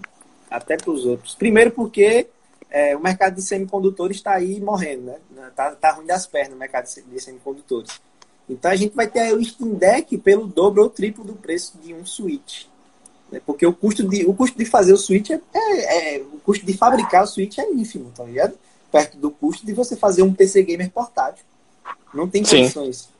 É, é, pode ser que ele seja, por exemplo, eu tenho meu PC gamer aqui, e eu quero ter os jogos que eu jogo na Steam no meu avião, porque, né, quero jogar o meu, meu Watch Dogs, né? quero jogar meu GTA V no meu avião. Aí, beleza, né? Aí vai, mas fora isso, eu não vejo motivo para eu ter um, um, um console portátil para jogar esses jogos, principalmente AAA. Caraca, eu jogar um AAA num console com a telinha pequena, eu sou meio masoquista, tá ligado? Não dá, velho. Não dá, não. Eu então, concordo. é, pra, mim, pra mim, ele não compete por isso, tá ligado? Porque não tem, não tem um. um, um... eu, eu, particularmente, eu, eu tô falando isso como só quem joga. Tá não quer dizer que eu saiba como funciona o mercado, que não é minha praia. Mas eu acho que esse console aí, ele não vai bater com. Não vai bater nada, velho. Ele vai ficar aí naquele nicho dele, tá ligado? Como se fosse um ROG Phone da vida. É, é um, um aparelho extremamente nichado para pessoas extremamente específicas. Exatamente, vai ser aquela vitrine aí para mostrar, ó, temos esse produto, temos gente que compra e é isso, acabou. Sim, é, e, e para eu que comprar num futuro próximo, chega de aqui, ó, dá para jogar GTA V, cara. É do tamanho do teu celular de 8 polegadas. Isso é isso. É bem louco isso. A gente pode até fazer um paralelo com o próprio Stadia e o Xbox Sim. xCloud, né? Acho que é xCloud que chama que tá com essa integração, você poder continuar o jogo lá que tá no console, no, no celular é, é e tudo mais. Parecido, realmente, é muito parecido. Com suporte a controle e tudo, só que no caso a gente já tem um pacote completo, né? Porque já é o console ali ficado. Mas falando sério aqui, ó, o Léo Bess falou, ah, deveria vir com dinâmica AMOLED pelo menos, mas cara, você mesmo já citou aí, já é um absurdo de preço, não tendo essa tela, imagine com essa tela. Nem o, o Switch, que é o Switch, tem esse, vai vir com a OLED agora, mas depois de quanto tempo de, lançado, né, o, o, modelo principal. Então é um negócio assim que a galera já olha, já vê assim, e o base já é meio caro, né? É. Já é um produto nichado. Só, só desperta o desejo da galera pra dizer, poxa, sou amante da Nintendo, eu queria ter um Switch, tipo o Pablo aqui da vida, né? A gente admira aquilo que a gente quer ter. Aí você diz, pô, agora vai lançar a versão OLED aí. Eu não tenho dinheiro pro normal, velho. Imagine pro OLED. É, a mesmo, é o mesmo pensamento aqui do, é do, do, do Deck. Ó, vou falar para vocês. Para montar um. Só pra galera do chat, que eu acho que vocês já sabem disso. Para montar um PC igual ao meu aqui, GTX, GTX 1650, 16 GB de memória, SSD de 500 GB. Para montar isso aqui, você não gasta menos de 5, 6 mil reais hoje. Só pra montar isso aqui. Deixa eu só desligar o, o mic do meu notebook pra ele não te ouvir e ficar com inveja aí. Aí, tipo, imagine, imagine um, um- e, e ele nem roda bem, assim, 100% tudo que tá lá na Steam, tá ligado? Ele roda. Roda um médio, coisas- talvez um alto em É. alguns jogos, né? roda meio capengando. Imagine, imagine um- uma parada que vai rodar de forma estável, tudo isso portátil, que é um hardware extremamente específico, Nossa. tá ligado? Desenhado só pra isso, imagine como vai ser barato isso aí. Não é pra qualquer um, velho. Não é pra qualquer um. Pois é. É, inclusive, só um adendo aí, né? É, eu lembro na época que lançaram o Zenfone 6, que inclusive é o telefone que eu estou usando aqui para fazer essa live. Que Estamos. lançaram. É, estamos, né? Aí eu lembro que quando lançou, eu fiquei, pô, a Asus errou feio em não ter colocado uma tela AMOLED nisso daí, bicho. Eu acho que o único erro desse telefone foi esse. Eu achei um absurdo eles falharem com isso. Aí meu telefone caiu e trincou a tela. Aí eu falei, ainda bem que a Asus não colocou AMOLED nesse telefone, que agora, agora eu vou ajeitar. Asus, O valeu! O LCDzão da massa salva na hora da manutenção. velho. Rapaz, É, a gente, é, é engraçado que eu também falava muito, muito dessa questão, tipo, poxa, o cara vai gastar. Aí, aí entra outro paralelo, né? O cara vai gastar dinheiro comprando Steam Deck, só que aí se eu tivesse o Switch normal, com tela IPS, com tela convencional, eu iria muito querer o Switch OLED, tá ligado? Então, tipo, eu não tenho como julgar ninguém. Eu só falo que, tipo, não, não quer dizer que eu esteja lá, se eu sou a pessoa mais sensata do mundo, tá ligado? Mas eu iria querer muito o Switch OLED, principalmente aquela versão branquinha. É questão de paixão, velho. É, é a questão de que, tipo, se tu tem o dinheiro e tu tá bem com isso, tu gasta como tu quiser. Gasta como você quiser ter dinheiro, que é sucesso. total. Ó, inclusive, aproveitando, velho, o, o seu uniforme me lembrou de um negócio que falaram lá no grupo hoje. Uma pena que o, o Denis não tá aqui. Denis é uma figura junto. lá do grupo, lá do grupo do Telegram do Mobgrafando. Ele falou o seguinte: é que a Samsung ela burrou de não fazer parceria com a Toho Animation, né, que é o estúdio do, do Boku no Hero Academia, de lançar um S21 Ultra edição UA. Seria o S21 Plus Ultra. Caraca, mano, o cara transcendeu, velho. O cara O cara transcendeu, velho. Total, velho. Nossa, seria, e seria sensacional isso aí, velho. Seria insano, velho. Eu, eu, eu ficaria tentado a comprar, porque eu gosto bastante, velho, do, do anime. Como, como um perfeito otaku que eu sou, eu ficaria muita vontade de ter esse negócio. Muita vontade. Aí, ó, o Léo Bass tá falando que esse ele compraria. Ah, é, esse- esses itens que conversam com a gente são muito legais, velho. É Tá, sensacional. Oh, agora, uma, uma dúvida que me veio meio tardia agora. Na verdade já tá, mas aí eu deixei o papo rolar pra não atrapalhar. Mas é o seguinte, você falou mais cedo, né, Pablo, que você quando joga algo, você gosta de mergulhar no jogo, você gosta realmente de experimentar, de se sentir no jogo, de estar ali realmente vivenciando a história. Quando você começou a jogar Yu-Gi-Oh! e tudo mais, você fez o, a plataforma de papelão pra chegar assim e jogar com a galera? Com certeza. Quem nunca, velho? Quem nunca? Eu também já fiz isso. Rindo por causa disso. Cara, quem nunca jogou Beyblade, velho? Quem nunca fez um Beyblade de tampa de, de detergente? Detergente, velho. A gente. A gente é, nós- eu acho que vocês, vocês com certeza são da mesma geração que eu, com cerca de, sei lá, no máximo aí três anos de diferença, eu acho. Não vou dizer que é mais, porque eu tô vendo vocês com cara de menininho também, então vocês Ah, só tem, a cara, só tem a cara de novo só. Então, assim, a gente sempre foi de se imergir muito, tá ligado? Porque a gente só tinha aquilo ali pra se imergir. Então a gente tem, essa, tem isso na mente. É tanto que ele falou aí que quase morre do coração, porque a mãe pegou no braço dele quando ele tava jogando jogo de terror, tá ligado? A gente é muito de se imergir dentro das paradas. Então, cara, de Beyblade da Yu-Gi-Oh! sempre fui dentro do jogo. Até hoje eu brinco com os meninos na loja, que eu sou o, o boss, né? A galera chama, chama de Uhum. boss, que eu sou o cara que tem o deck mais top, não sei o quê. Aí eu chego lá e eu faço, começo logo a falar, é hora do duelo, bora, senta aí, o deck na mesa. Os caras gostam pra caramba, moleque. Como você é o boss, você já chega caracterizado de Seto Kaiba ou tá perdendo essa oportunidade? Cara, ainda não cheguei, mas, mano, eu- o primeiro evento de Yu-Gi-Oh! que eu fui, eu fui com uma mala de cartas. Nossa, Caraca, Olhou pra mim, maleta prata. Tem que ser prata. Era prata. Era Ah. prata. Aquela, era uma areta- Aí eu puxei a chave do bolso, abri a mala com a chave, tirei, levantei assim, ó. Aí as cartas abriam. Caraca, mano, a galera chegou em Aí cima. três dragões brancos. Não, sacanagem. Cara, eu- eu- foi sensacional. Eu me senti o mestre dos magos das cartinhas, velho. Foi muito bom.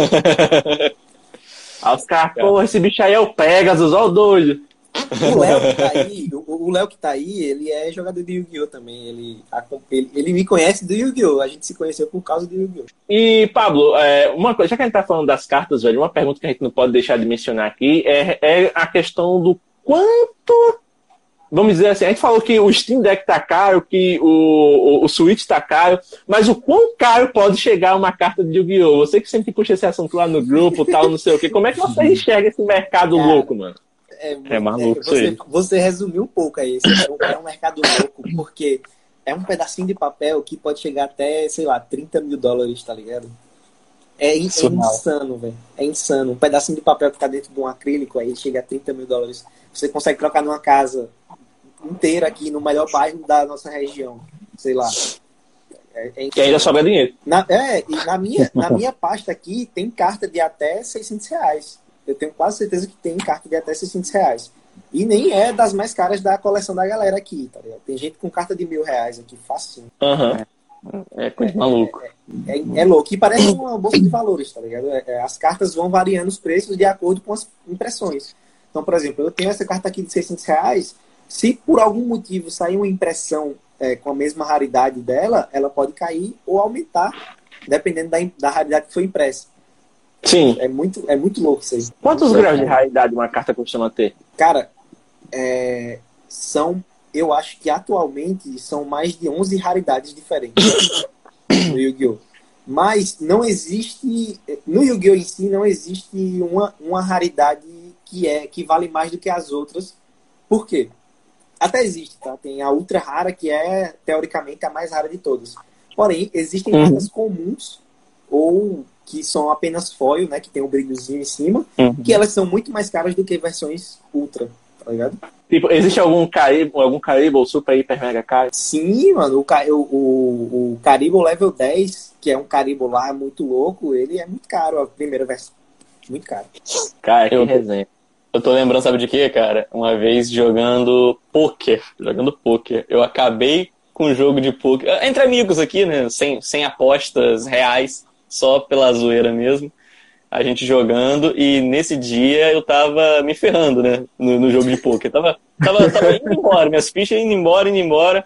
Aí eu, do nada, eu acabei com o jogo de poker porque a galera não parou de rir, né? Porque do nada eu falei, agora só tem uma coisa pra me salvar que já tinham jogado as, as- todas as cartas na mesa, né? A gente com as duas cartas na mão, eu falei, só tem uma coisa pra me salvar.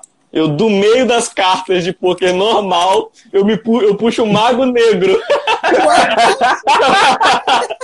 eu deixo ele escondido ali pra, pra zoeira no final, da, da- da- no final de festa, assim. Coração das Eu- cartas, revele meu próximo Eu movimento. brinquei assim, falei exatamente isso. Olha, agora só tem uma coisa, me ajude, coração das cartas. Aí a galera começou a dar risada. Quando eu puxei e joguei o Mago Negro na mesa, cara, foi nego, foi nego, foi nego jogando carta pro alto, dando risada. Eu falei, não, não pode, velho. Sensacional. Foi isso. Você, você ganhou a vida. Você ganhou a vida. É certo. Tem nem como contestar. O roteirista desse time me ajudou. Não, não fala de, não fala de roteirista, não, porque é, assim, eu acho que tem a galera que. o- o- no caso, Pablo, o jogo ele é mais antigo que o anime ou o anime é mais antigo que o jogo? O jogo é mais antigo que o anime. O jogo é mais antigo. Na real, não, não, o- detalhe, detalhe. É, o, o anime, ele não era de cartas. Então, tipo, O o, ani- anime. era um jogo de tabuleiro. É, o, o anime em si, ele é mais velho do que o jogo. Porém, o jogo, ele foi lançado meio que em paralelo à versão que a gente conhece do anime. A primeira É temporada lá, é, que é do. Porque a, a, a versão que a gente não conhece, que é a primeira, e o, o Kaiba tem o cabelo verde, tá ligado? Os caras jogavam outras paradas. Era um jogo de, era de terror, velho. Era pra ser um mangá de terror, não tem nem sentido ter cartinha. É, é tanto que Yu-Gi-Oh! em japonês signi- significa rei dos jogos. Então, tipo, rei dos jogos é qualquer jogo, literalmente qualquer jogo que o cara fazia, ele sugava tua Tanto que alma. eles exploram isso nas outras temporadas, né? Que tem lá, tipo, o joguinho lá do- dos ovinhos, né? Sei lá, um negócio Sim, assim. É, tem, tem algumas outras paradinhas que traçam paralelo. Mas, Cara. inclusive, as primeiras cartas hoje são muito caras, viu, velho? São muito caras as primeiras cartas. Nossa. Eu, eu lembro o seguinte, né? Que, tipo assim, a gente. Eu, eu vi, né? Eu, a prim- primeira temporada de Yu-Gi-Oh! na época da TV Globinho ainda. Sim, nossa, É. Eu lembro de, de ver com aquele. com, aquela, com aquele entusiasmo, né, e tal. Hoje em dia, né, a gente revê aquelas primeiras temporadas, Não, você vê que dá. claramente é um tutorial para ensinar a jogar. Do E outra, tempo inteiro, o tempo e- inteiro. é. E ainda, e ainda errado. É um tutorial pra ensinar a jogar errado. Jogar errado, E total. É muito ladrão. O roteiro favorece total Yugi. Eu, eu, até, eu até ia perguntar pra você, Pablo, se aconteceu já de algum campeonato alguém lançar uma de Yugi e ter lá uma carta infinita mais um, né? Porque é coisa só do anime. Tipo, é, é impossível você colocar uma carta com a face pra baixo em modo de ataque. Os caras queriam botar a carta com a face pra baixo em modo de ataque, tá ligado? Queria, tipo, atacar e depois botar em modo defesa. O jogo é tanta regra que em- em- tem mais de 5 anos que eu jogo. Eu não aprendi tudo do jogo. tem que fazer É uma faculdade pra aprender. Não, eu, eu, acho maravilhoso isso, maravilhoso. E, cara, tinha. Nossa, fugiu a pergunta que eu ia fazer agora. Meu Deus. Já já lembro. Segue aí, fugiu. Já fugiu, já lembro, fugiu. já já lembro. Não, tranquilo. Já que a gente tá falando de jogo de cartas, onde é que entra o Pokémon nessa história aí? Cara, Pokémon na verdade entrou na minha vida no Game Boy, né? Que foi quando eu Sim. comecei a jogar o jogo, o jogo de RPG. Depois já, depois que eu já jogava Yu-Gi-Oh! foi que eu descobri que existia um card game tão grande de Pokémon. Porque até então eu não sabia que existia o card game, eu só conhecia assim o, o jogo de Game Boy e os VGC da vida, que é o campeonato oficial, né, o formato de Eu campeonato nunca de joguei. Pokémon de carta. Aí, tipo, De carta, não. é muito bom, velho. Pokémon de carta é muito bom, velho. É sensacional o quanto é bom. velho. Aí depois É que eu conheci bom. esses jogos, eu já fui conhecendo os outros jogos, né? Vanguard, Magic. Inclusive eu tenho um deck de Magic também, tem um deck de Pokémon. Eu jogo todos os card games aí que aparecem na minha vida, eu jogo. Massa. Poker também? Usa aí. Poker eu joguei, eu joguei um tempo poker com meus amigos, mas eu não sei nem onde vai mais. Cara, Só eu, que eu acho amo que se ele poker. começar, o cara lembra, né? Se o cara começar a jogar de novo, o cara vai lembrando isso. Eu amo poker. Melhor jogo de carta que existe. Depois de Quando a Yu-Gi-Oh! Quando, quando passar esse, quando- quando passar esse problema aí que, que a gente tá passando de pandemia, a gente se encontra a gente joga poker um pouco. Aí, ó. Aí sim. Ah, Vou ter que aprender aí, mas ah, aproveito que a galera sabe, vocês me ensinam, hein? Pois é. O Léo até comentou aqui também, ó, RPG de mesa é supremo. Cara, eu nunca joguei RPG de mesa, velho. Cara, mas eu, eu é acho legal, bom, às velho. vezes, algumas coisas que é, que é muita viagem, né? O mestre vai ali construindo a história e tal, e vai determinando ali o, o que a galera tem que fazer. Aí diz, Cara, você não é pode fazer esse tipo de ataque, demais. refaça a situação tal. É bom demais. É bom demais. É bom demais. É, a gente que, é, que entra na história assim mesmo é total. Eu joguei RPG por um tempo e a minha loja, é, a gente fez uma história baseada no RPG que a gente tava jogando. Então, tipo, toda Olha mesa de RPG que a gente fazia, eu era o cara que ia anotando o jogo. Então, eu ia as ações, anotando o que ia acontecendo, aí depois em casa, à noite, aí eu ia fazendo toda a narrativa baseada naquele jogo. Inclusive, vou mandar pra vocês, vou mandar pra vocês daqui Por a favor. pouquinho. Vocês vão ver, vão ver como funcionou isso aí. Muito Ô, legal. né? Pablo, ó, ó, ótima observação. Já que você é o cara que anota, o que é que você. Se, se o Ingratos Podcast fosse uma mesa de RPG, que tipo de história sairia dali? Caraca, velho. Seria. Com certeza seria alguma coisa relacionada a steampunk, velho. Seria- Steampunk. Tem- porque tem tudo ali, velho. É tecnologia misturada com antiguidade, tá ligado? Os Irmão, caras- seria cyberpunk total, até com os bugs.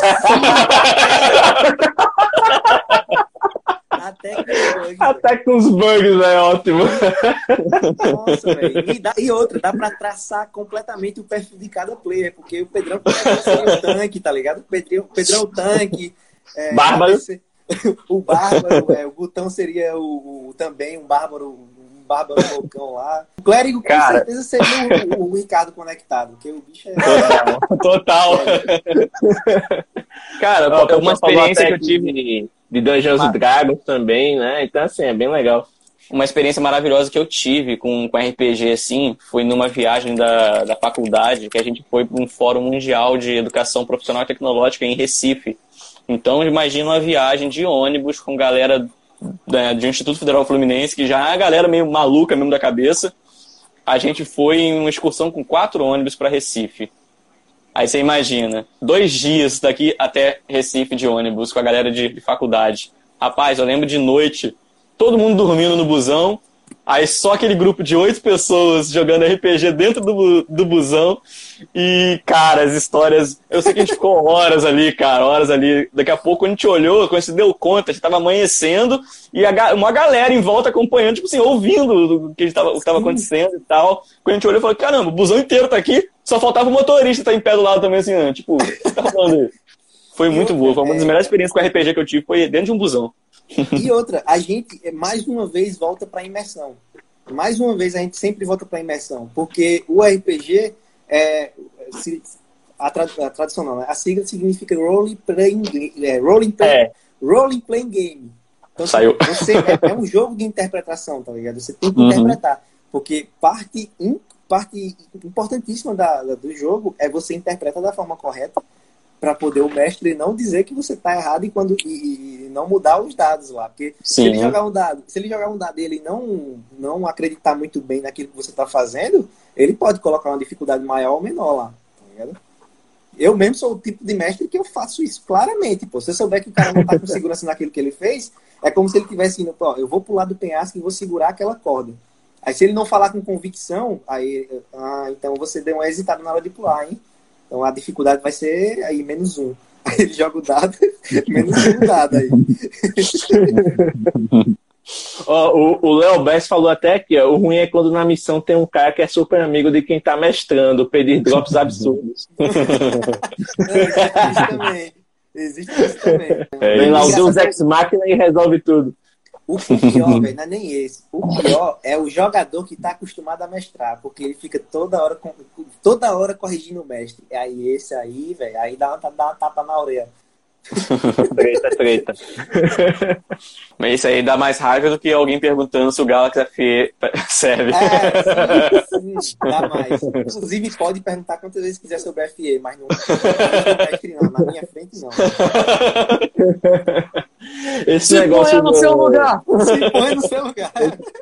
Esse negócio da RPG só me lembra de uma tinha que eu vi lá do Crônicas do Wesley. Acho que vocês conhecem a página, que ela é bem legal, que ele faz carinhas em todos os objetos. E aí ele tem um personagem que é o. Capivaldo. Capivaldo. É, ele tem um personagem que é o, o, o Capitão Brasil, que ele é um. O, o tipo carioca, né? Malandro e tal.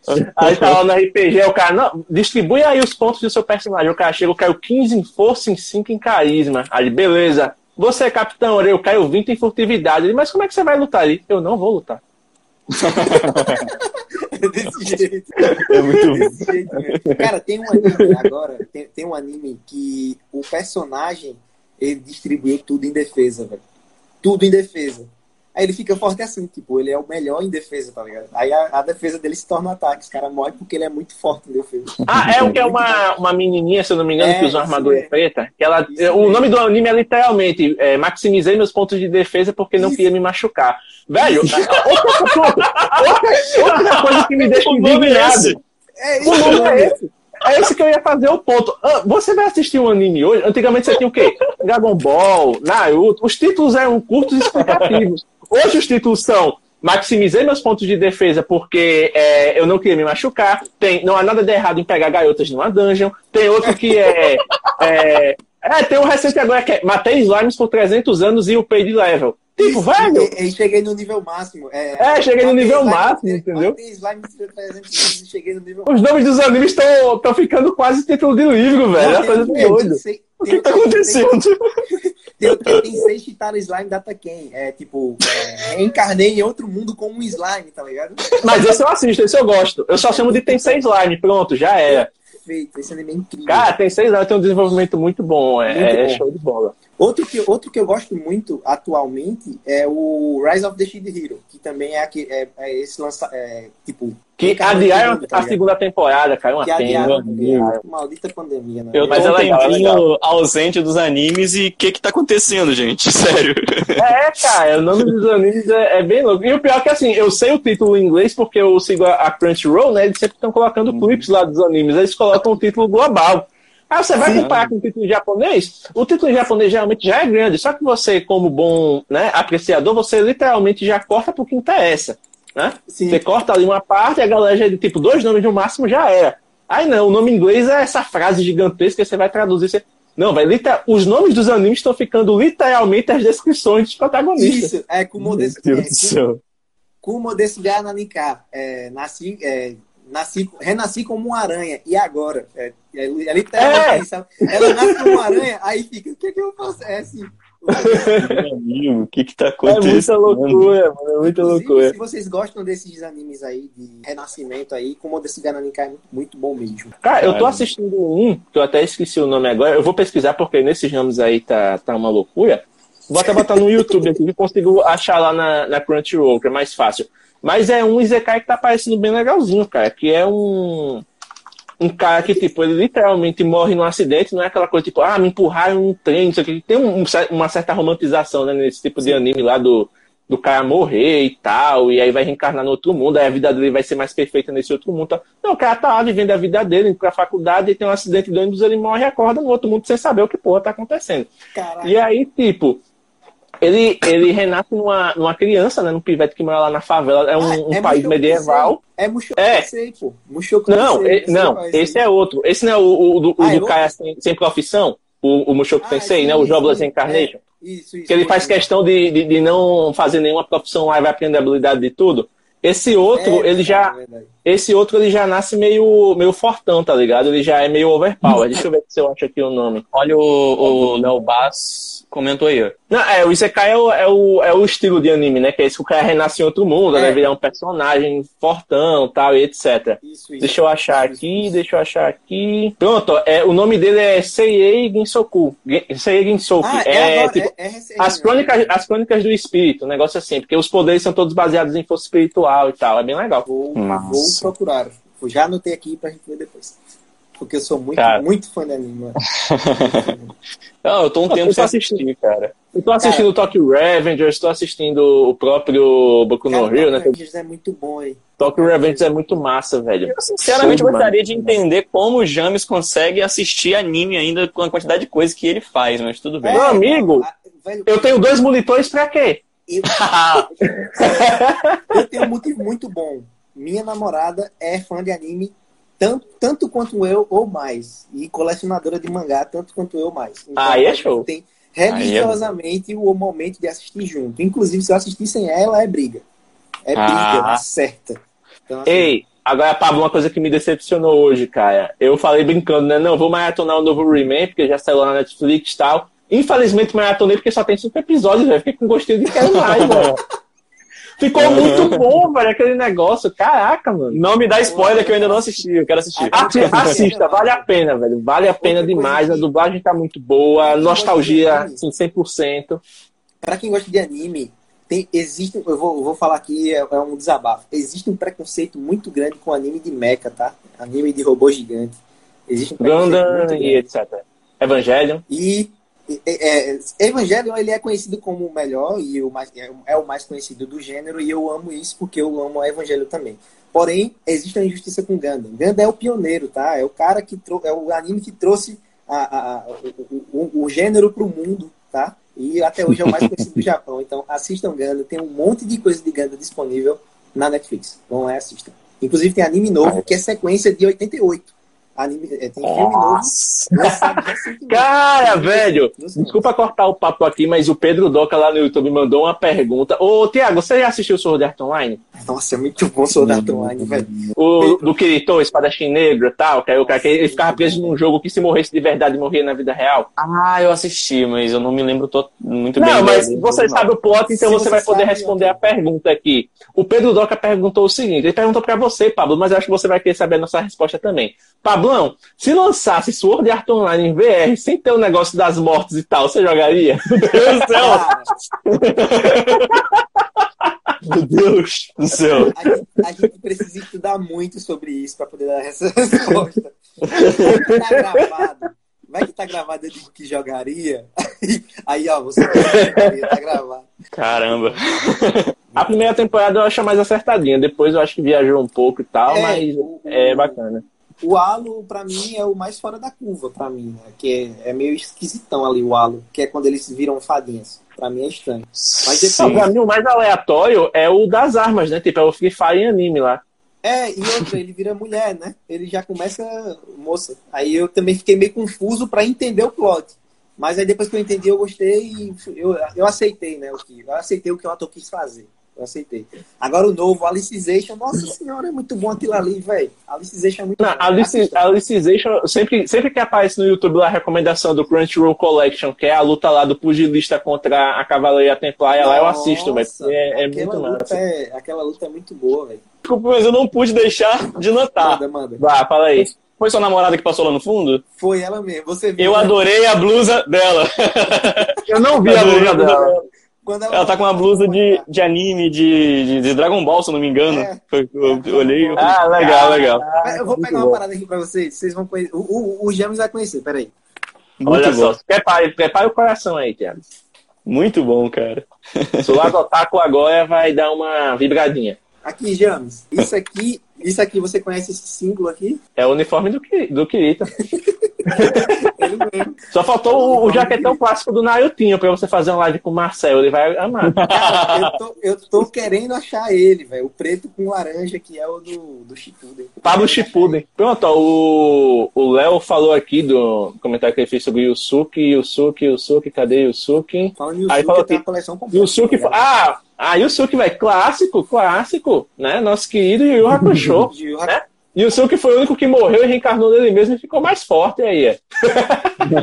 Total. Exatamente.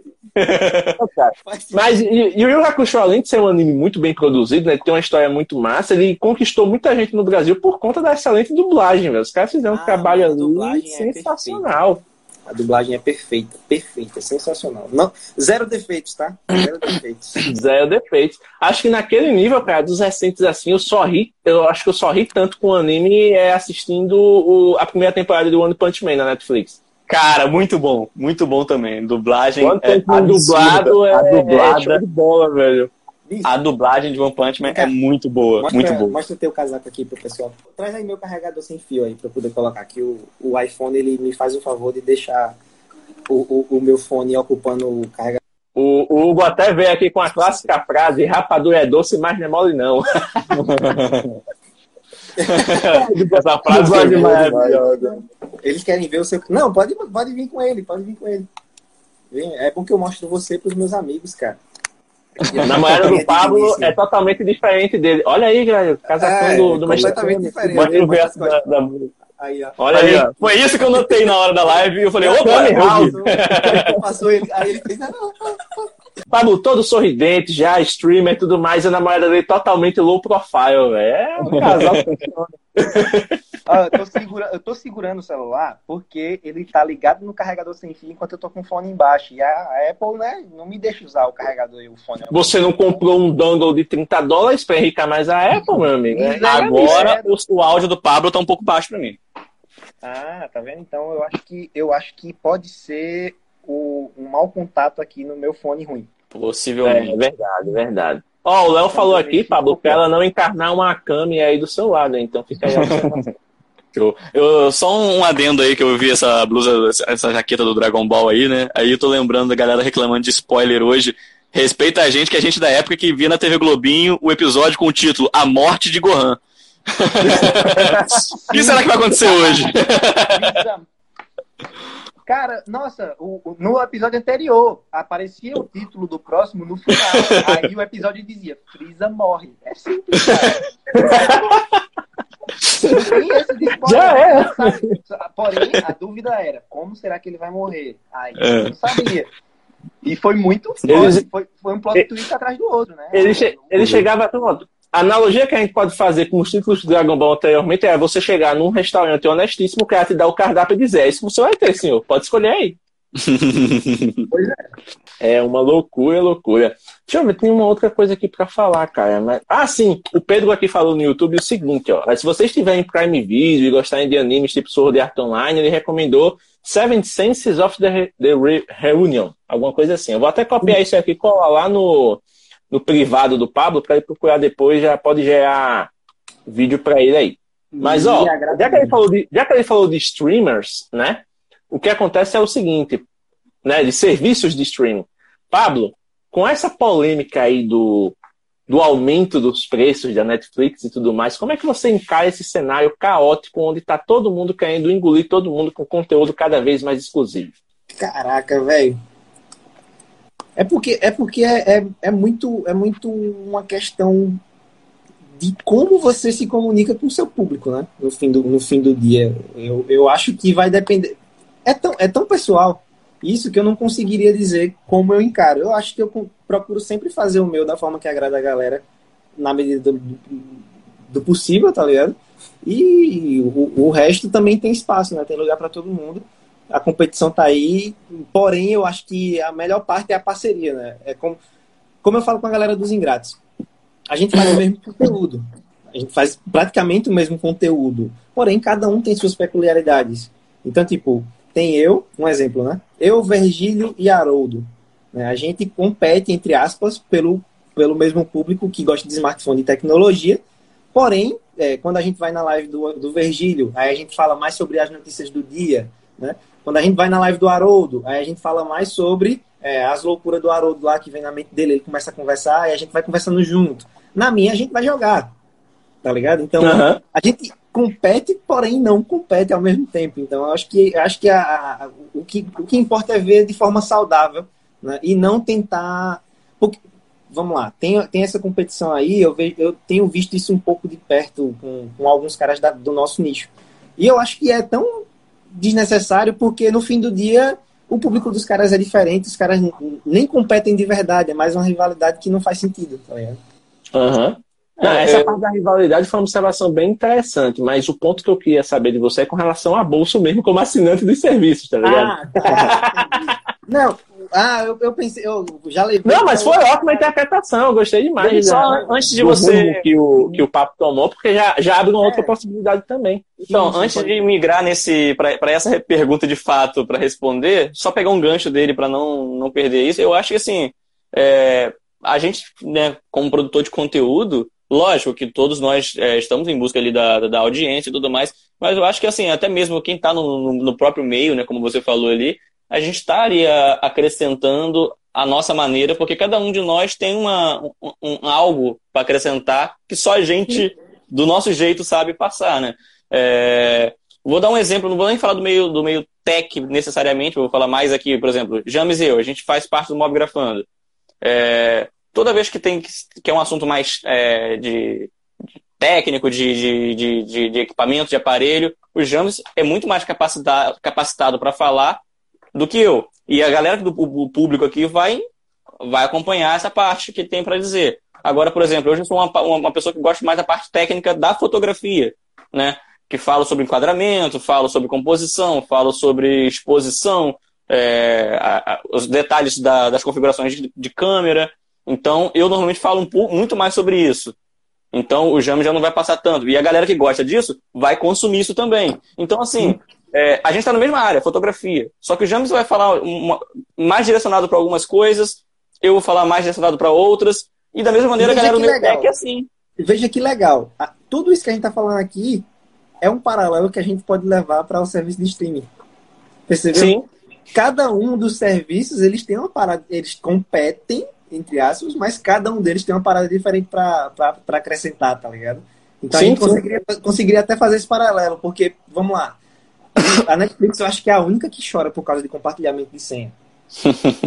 tá ligado? Então eu, eu me peguei achando ruim, aí já chegando no que o James falou, e a gente já consegue traçar esse paralelo como eu falei, é, eu cheguei a pensar, poxa, Netflix aumentou o preço, mano, o que é isso? Aumentou quase 4 reais? Não, não pode, eu pensando nisso, né? Só que depois eu parei para pensar, mano, nem, eu nem pago isso sozinho, tá ligado? Eu divido por umas seis pessoas. Esse valor de 3, 4 reais que quando for dividir, vai diluir, aí vai ficar 40 centavos, tá quando for dividir para todo mundo que paga a conta que eu uso aqui. Então, a minha reclamação meio que faz sentido porque, pô, aumentou, aumentou o valor. Mas no fim do dia eu não pago isso sozinho. Então, tipo, eu pago Disney Plus, aí outra pessoa paga Netflix, a outra pessoa paga HBO Max, a outra paga, sei lá, Telecine, e no fim todo mundo usa. Então, eu tenho eu, eu assino, entre aspas, Telecine, HBO Max, Disney Plus, Apple TV Plus, e no fim do dia eu acabo não assinando todos, né? Eu diluo esse valor por várias pessoas.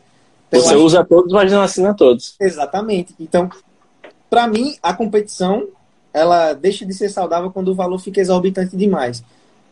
Tá ligado? Então, tipo, sim, sim. A partir do momento que eu pago sozinho 50 reais em uma assinatura de um serviço, como é o Netflix Full, por exemplo, aí eu já acho que dói, né? Dói 50 reais no mês. O que me doeu, o que me doeu recentemente, eu como um bom fã de Marvel, foi ver 69,99 a mais no Disney Plus para você assistir Viúva Negra. Tá o dobro é. do preço do cinema, cara. Cara, mas é aquela coisa. O, o Premier Access é uma coisa que eu, que eu nem lembro que existe. Tipo, ah, em ju... tipo, Cruella. Todo mundo não chama e tal. Não, pô, vou esperar pra julho. Agora tá disponível. tô só é. esperando o mozão chegar assim e dizer, hoje eu tô a fim de assistir. Ah, eu vou assistir com ela, entendeu? E outra. Que, eu, caraca, eu é muito absurdo. A minha solução foi: alguém alugou? alguém alugou? alguém dividiu o aluguel ou, ou, comprou, no caso, que é compra, né? Você compra e fica uhum. disponível para sempre, até porque depois vai estar de graça. Então Sim. você comprou o filme, beleza, me presta conta aí que eu assisto aqui. Aí eu loguei, apareceu lá, você tá viajando? que o cara tá, você tá viajando? Eu tô...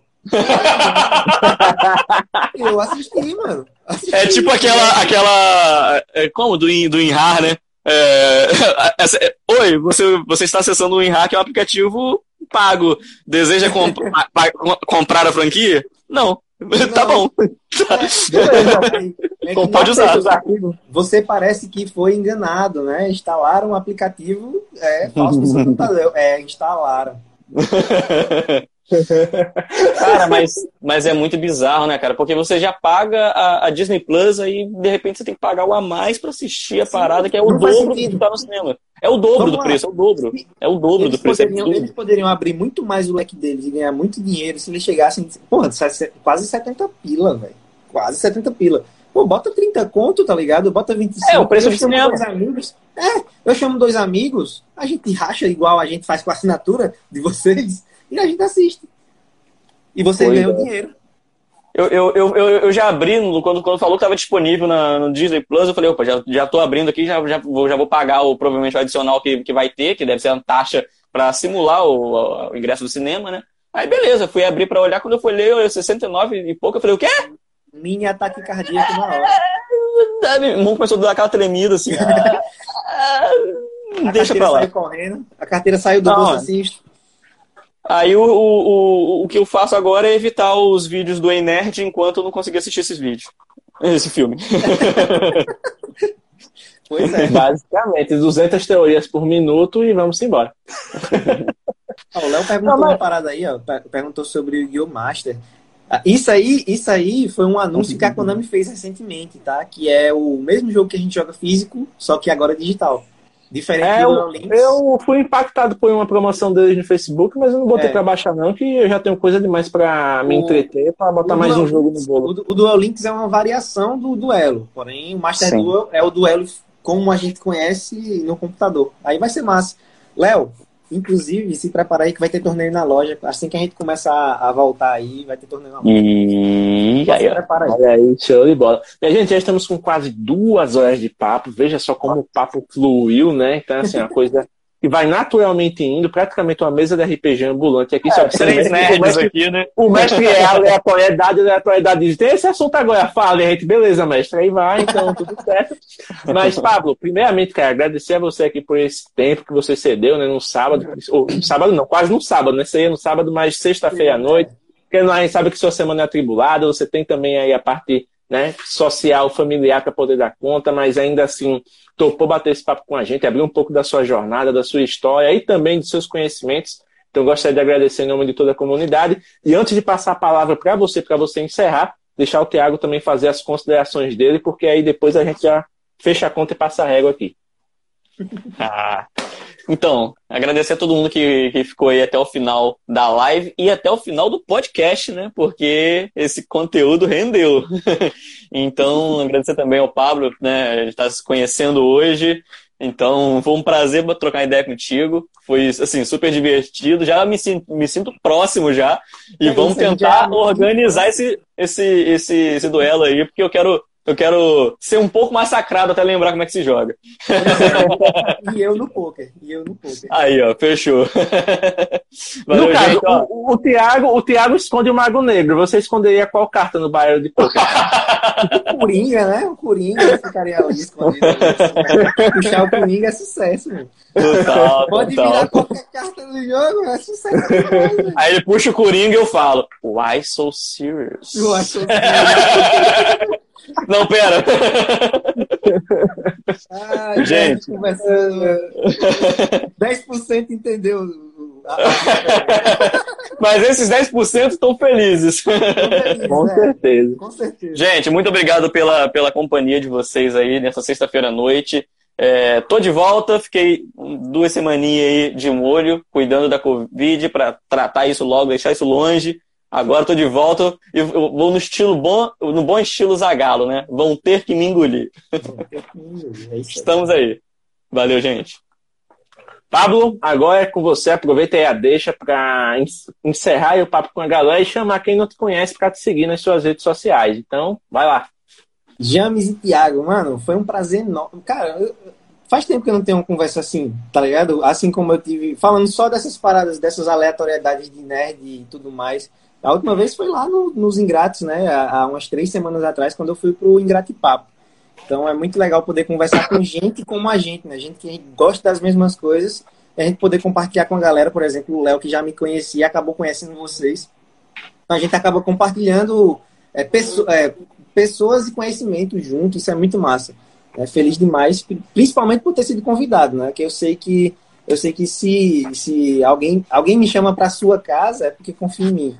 Então eu achei, achei muito massa vocês terem convidado, fiquei muito feliz. Eu falei até, até pro Jean, o que é isso? É uma honra. Então, você aceitaria mas é isso, velho. A gente sempre arruma um tempinho, é, não só para amigos, mas para conversar sobre o que a gente gosta, a gente sempre arruma um tempinho. Quem quiser me encontrar nas redes sociais aí, Pablo Tech Tips, em todas elas, né? Do Facebook ao TikTok é Pablo Tech Tips. A gente fala sobre tecnologia e nerdice em geral. Parece até placa de, placa de serviço aqui do Nordeste, né? É, lanternaria e funilaria em geral. É, é em geral, você tem que ter um em geral. geral pra mostrar autoridade assunto. É pra mostrar autoridade. É, em geral, é tudo, tudo. Mas é isso, velho. Estamos aí na internet tentando fazer um trabalho legal e agregar na vida das pessoas. Lembrando que também tem o Hoje é que. E tem o Hoje é que dia Hoje também. é que dia. Hoje é que dia, que é um dos meus filhos preferidos. Tem outros filhos aí, a gente, nas próximas conversas, a gente vai falando, senão enche demais a mente da galera e, não, e a gente aborda tudo. Ah, que é isso, então, pô. Yu-Gi-Oh! E, e, e 3DS, pô. É, pô. Tudo é, certo, é, tudo isso, certo. É. Então, pessoal, para quem ficou até o final, muito obrigado. Inclusive para quem está ouvindo no podcast, né? Lembrando que esse podcast sai na segunda toda vez, independente do momento em que a live aconteça, seja na sexta, seja no sábado. E na sexta que vem, teremos a última live do mês, dessa vez trazendo o. Caramba, me fugiu o nome dele. eu tô bugado, cara. Caraca, não, peraí, eu vou pegar aqui. Veio como? É, por, é, porque eu tô confundindo com outro, velho. Não, e quem começou a live falando que, tá, que, que tem a memória ruim fui eu. O Ali Ó, já, já peguei por osmose, cara. Não, o melhor foi eu uma vez anunciando o convidado, fiz maior stories maneiro, assim, anunciando o convidado. Hoje vai ser uma live sensacional ah. com Vitor Paiva e não sei o quê. O Vitor, ele tava indo pra roça naquele momento que ele, que ele foi marcado, né? Ele ia ficar sem sinal naquele dia. Ele quase pulou da cadeira. Ele falou: Quê? A live hoje? Ele foi lá na agenda dele. eu tava postando stories. A live dele sairia na semana seguinte. Ele quase, quase troca o coração. Rapaz, quase mas, aqui agora. Mas deixa eu me explicar. É porque o nosso convidado da semana que vem é o Marcelo Tesser, da Album. Ele é da parte de marketing do site. Só que existe o Marcelo Moscato, que é o CEO. E eu sou o cara que ah, conversa mais com o Moscato, então ficou a, a, confusão na mente aqui agora, mas a gente vai ter o teste. Né? E a, live, e a live vai ser no ar especial, vai ser na próxima sexta, só que será às quatro da tarde, por conta da agenda dele, né? E a gente vai falar sobre álbum, onde nós somos parceiros, inclusive, você tem desconto para criar site lá, desconto de 50 reais, coisa que é muito legal.